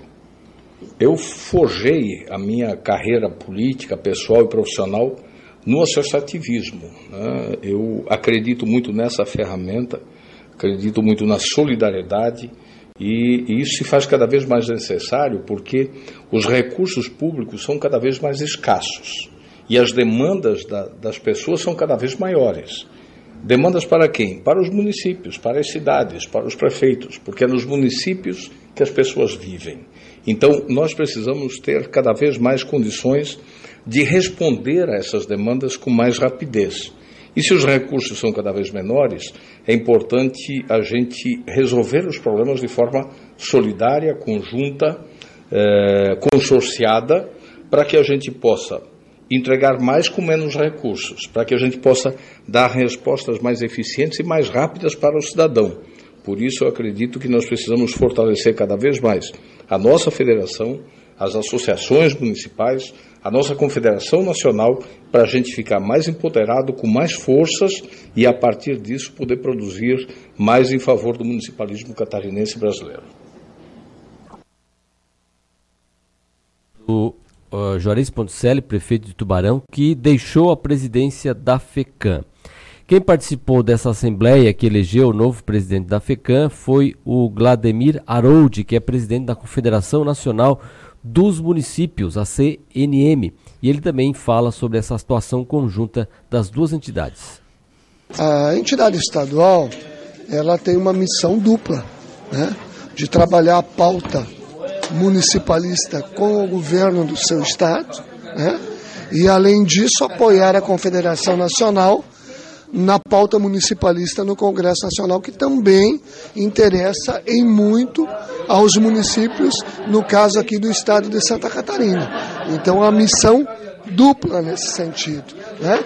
já que o presidente da entidade estadual faz parte do Conselho político da entidade. E é na reunião do Conselho Político que a gente define as ações, planeja essas ações e faz o enfrentamento na busca de solução para os nossos problemas. Veja bem, está tudo muito ligado. Né? A micro-regional é importante nesse processo, porque eles, na reunião entre a micro-regional, entre os prefeitos que fazem parte daquela micro, levantam os problemas daquela região, traz para a estadual e a estadual acaba levando isso tudo para o nível nacional. E é lá no Congresso Nacional que a gente consegue mudar as coisas que estão atrapalhando a vida do gestor municipal. E a população brasileira e a população catarinense precisa compreender isso. Quando o prefeito viaja para esses encontros, ele está lá defendendo os interesses da sua comunidade, está lá defendendo o fortalecimento do seu município. E fortalecendo o seu município, cria uma ferramenta importante ou aumenta essa estrutura de ferramenta para que a gente possa desenvolver, oferecer serviços de qualidade à nossa população, consequentemente melhorando a vida dos nossos munícipes. Isso é muito importante. Com o prefeito Juarez, o ex-presidente da FECAM, a gente ampliou significativamente essa relação de parceria, de luta, de garra, de determinação e de conhecimento. O prefeito uh, Juarez é um profundo conhecedor das causas municipalistas e ele me ajudou muito nesse sentido no enfrentamento da pauta municipalista no Congresso Nacional. Sempre ao meu lado, né, opinando, sugerindo. Né, e eu acredito que a gente conseguiu, em 2019, avançar significativamente. E o presidente eleito, o Saulo Speroto, que é prefeito de Caçador, fica então nesta gestão até o início de 2021. Para mim é uma grata satisfação, sem dúvida alguma, estar participando novamente da Federação Catarinense dos Municípios como presidente, sabendo que a importância que ela tem perante os 295 municípios de Santa Catarina.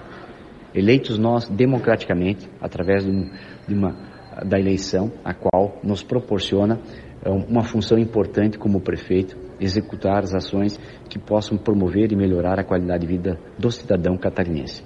E a Federação Catarinense de Municípios é a faz a unificação de todos os 295 municípios para que os mesmos possam estar unidos em prol da melhoria e promoção da qualidade de vida do cidadão catarinense.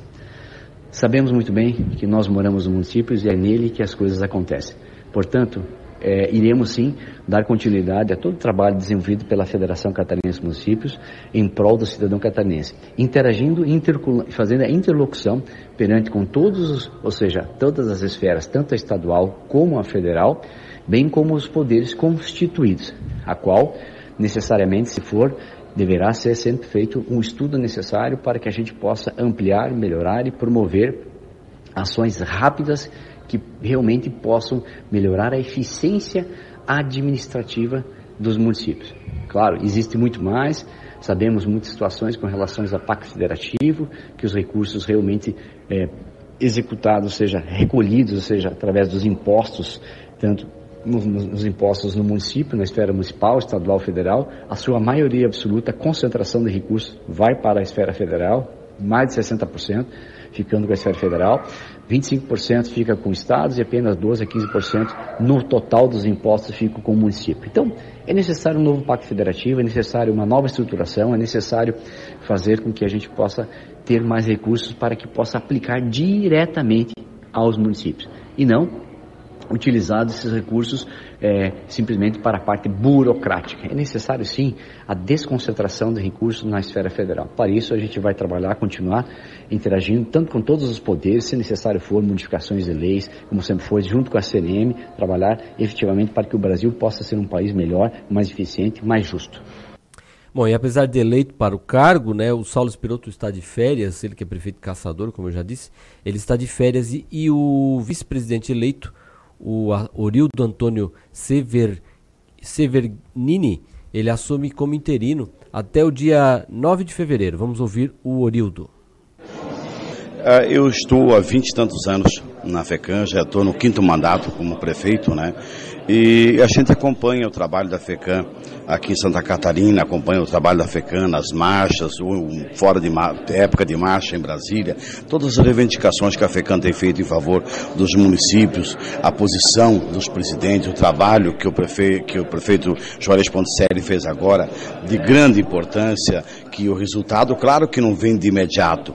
Você não pode plantar uma roça hoje para colher amanhã certo? A roça se planta e tem um período para ser colhida. Aí nós vamos colher frutos maravilhosos ainda desse trabalho do prefeito Jorge Poncelli, da diretoria que, que deixa, e vamos tocar a pauta que eles tinham, né, que eles não conseguiram finalizar, vamos continuar na mesma rota de trabalho do que estavam tocando e temos nossas pautas. Eu tenho que respeitar a posição do meu presidente, Saulo Esperoto. Nós vamos nos reunir, vamos trocar ideia e nós temos uma pauta agressiva no sentido uh, uh, de nós podermos uh, andar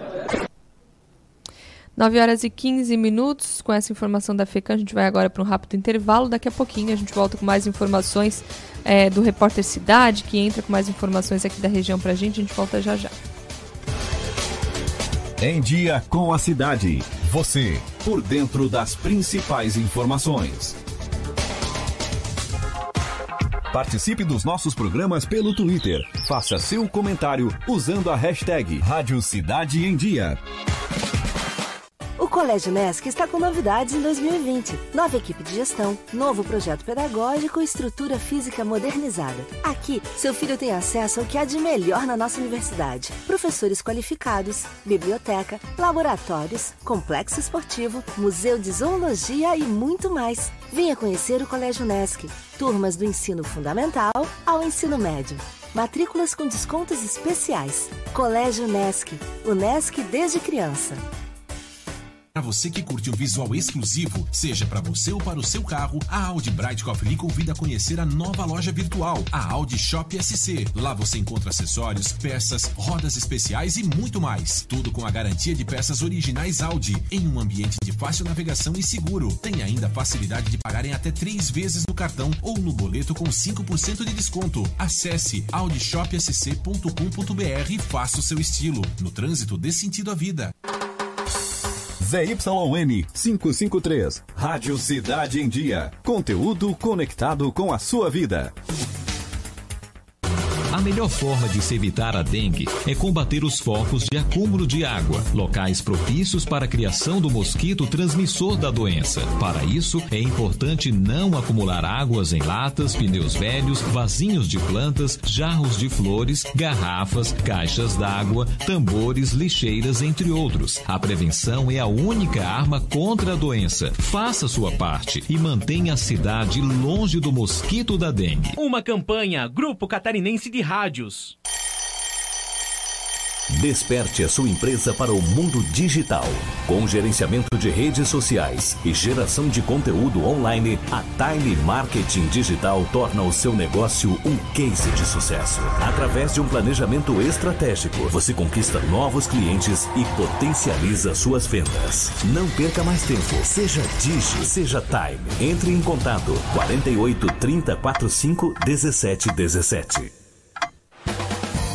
Oi, pessoal, eu sou Márcio Mariano e estou aqui na Rádio Cidade em Dia, de segunda a sexta-feira, no programa Boa Noite Cidade. Aguardo vocês a partir das 20 horas, abrindo espaço para as notícias dos bairros, entrevistas com líderes comunitários, lideranças políticas e muito mais. Então, sintoniza aí no 89,1 FM e segue a gente no youtube.com barra Rádio Cidade em Dia para assistir todos os nossos conteúdos. Não esquece de acompanhar nossas redes sociais, arroba Rádio Cidade em Dia no Instagram, Facebook e Twitter. Rádio Cidade em Dia, conteúdo de qualidade no ar e na palma de sua mão. Em Dia com a Cidade. Você, por dentro das principais informações. 9 horas e 19 minutos, nós estamos de volta no Em Dia com a Cidade e agora a gente vai para a informação direto das ruas com o Repórter Cidade. Repórter Cidade. A informação direto das ruas. Marcelo Debona fala com a gente por telefone, ele que está no Sindicato dos Servidores é, Trabalhadores de Estabelecimentos de Saúde de Criciúma região, de Saúde, aqui de Criciúma, né, Marcelo? É isso, Débora. O Sindicato de Saúde tinha programado para hoje o um protesto em frente ao Hospital Materno Infantil Santa Catarina. Santa Catarina. Esse, esse protesto seria referente a denúncias de más condições de trabalho, falta de profissionais de enfermagem, casos de assédio moral e problemas referentes a pagamentos de hora extra mas esse protesto acabou não ocorrendo e eu estou aqui com o diretor do Sindicato de Saúde, o Kleber Cândido, que tem informações para a gente sobre por que, que não ocorreu esse protesto que estava programado para essa segunda-feira. Bom dia, Kleber. Bom dia, bom dia a todos os ouvintes. Então, esse protesto estava programado para hoje, por que, que não foi realizado? Então, na sexta-feira, né, final da tarde, o Hospital Materno Infantil eh, respondeu ah, aos nossos ofícios é, autorizando a nossa entrada no próximo dia 6 no Hospital Santa Catarina para fazer a fiscalização e tal, e re, nos reunir com, se reunir com a gente né, para discutir o assunto. Porque o nosso, nosso grande problema era o diálogo, né, de tentar resolver essas situações, que desde o último pro, pro, é, protesto que tivemos lá, né, ainda não conseguimos conversar com eles. Por fim, agora sexta-feira a gente tem é, é, é saída no Hospital Materno Infantil para avaliar as condições de trabalho, conversar com os trabalhadores, para ver se a gente consegue abrir essa caixa preta. Né?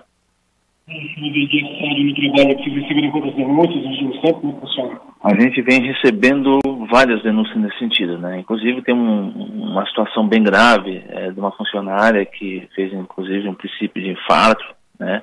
Pela pressão tal e que inclusive foi demitida na, na, na quinta-feira que passou também, né? Então a gente está abrindo procedimento, né, é, de averiguação dessa situação e provavelmente sobrará até processo né, judicial por assédio moral contra o próprio hospital. Então a gente está é, muito preocupado com, com tudo isso. Né? Queremos realmente que o hospital dê um bom atendimento e para dar um bom atendimento os trabalhadores têm que estar bem, né? não pode estar sendo assediado, não pode estar sofrendo psicologicamente de parceria de, de enfermeiros, médicos, parte administrativa? É, esse assédio parte principalmente é, das chefias, né? E deve ser muito por orientação é, do alto escalão, né? Porque até então é, tínhamos problemas é, de, de má condições de trabalho, né? Mas não tínhamos problemas de, de assédio, né? E isso é devido provavelmente porque mudou a gerência né, do hospital, principalmente a gerência de enfermagem. Após a mudança da gerência, as coisas pioraram em muito nesse sentido. Vamos ao diálogo, o diálogo, vocês estarão agora verificando em loco essa situação para apurar certinho o que está ocorrendo. Isso mesmo, né? Inclusive a gente vai fazer até um, um, um, questionário aos trabalhadores, onde eles vão responder sobre as condições, né? até porque a gente entende que quando há diálogo a gente consegue resolver e evita o conflito, né? Então é isso que a gente quer. Em relação a essas denúncias, o pessoal não fica com receio, os funcionários, de fazer essa denúncia e acabar acontecendo o que aconteceu com essa funcionária que acabou sendo demitida? Existe uma forma de fazer uma denúncia de forma anônima? Bom, na verdade, a denúncia que foi feita por essa funcionária, ela nem chegou ao conhecimento do, do hospital, porque a gente tem muito esse cuidado, né? A gente normalmente não, não coloca os nomes, a gente orienta, é, mas é, realmente ela foi demitida após isso. Não sei se foi por causa da denúncia, né, mas de nós não, não saiu é, isso, né? Até porque a gente estava discutindo a situação ainda. Ah, inclusive, a gente abre procedimentos onde as pessoas é, vêm no sindicato, a gente faz todo o procedimento que tem que ser feito de averiguação para poder tomar as ações para evitar o assédio, né? E infelizmente nem deu tempo, né? A gente marcou com ela aqui e antes disso ela já foi demitida. Obrigado, Kleber, pelas informações. A gente que agradece, um grande abraço. Kleber Cândido, ele que é diretor aqui do Sim de Saúde, trazendo informações sobre a situação no Hospital Materno Infantil Santa Catarina. Repórter Cidade, Marcelo Debona, conectando você à informação. Repórter Cidade. A informação direto das ruas. 9 horas e 23 minutos, uma informação que infelizmente é, não é muito boa, ainda falando de saúde, né? Mas agora em relação aos casos de febre amarela aqui no estado, em Jaraguá do Sul, confirmado o segundo caso de morte de macaco por febre amarela. Isso foi uh, saiu no boletim também da DIV de sábado. O animal foi encontrado sem vida no pátio de uma residência no bairro Rio da Luz em dezembro, e aí o resultado do exame foi divulgado é, no sábado uh, de que foi confirmada então a morte por febre amarela. Lembrando que do macaco isso pode ser também transmitido para o, o, ser humano, né? E por isso aí o reforço ao pedido uh, da Diretoria de Vigilância Epidemiológica uh, do Estado de Santa Catarina, que reforça esse pedido para vacinação, que afinal de contas é a principal forma de prevenção à febre amarela e uma a imunização uma vez é, faz uma vez e vale por toda a vida realmente essa imunização e não é todo estado que está imunizado contra a febre amarela, apesar de a vacina já estar disponível nos postos gratuitamente. Não são todos ainda, o estado não atingiu a meta ainda, né? não, não chegou aos 100% de imunizados. Então, se você não se imunizou contra a febre amarela, vá até a unidade de saúde e faça sua, garanta a sua imunização. 9 horas e 25 minutos. Com essa informação, nós vamos chegando ao fim do Em Dia com a Cidade desta segunda-feira. Nós uh, chegando ao fim então da edição de hoje, né, do Em com a Cidade. Nós voltamos à programação amanhã às seis e meia da manhã. Muito obrigado por sua audiência, você que nos acompanhou até aqui. Na sequência, você fica acompanhando o programa cotidiano. Hoje volta o Eduardo Maciel. Esta vida é cheia de obstáculos e oportunidades. Tem gente que fica com os obstáculos e outras com as oportunidades. E eu agradeço a oportunidade de poder acordar todos os dias para estar aqui com vocês. Até amanhã, seis e meia da manhã. Tchau. Você ouviu Em Dia com a Cidade, com Débora Correia e Rafael Matos. Você, por dentro das principais informações.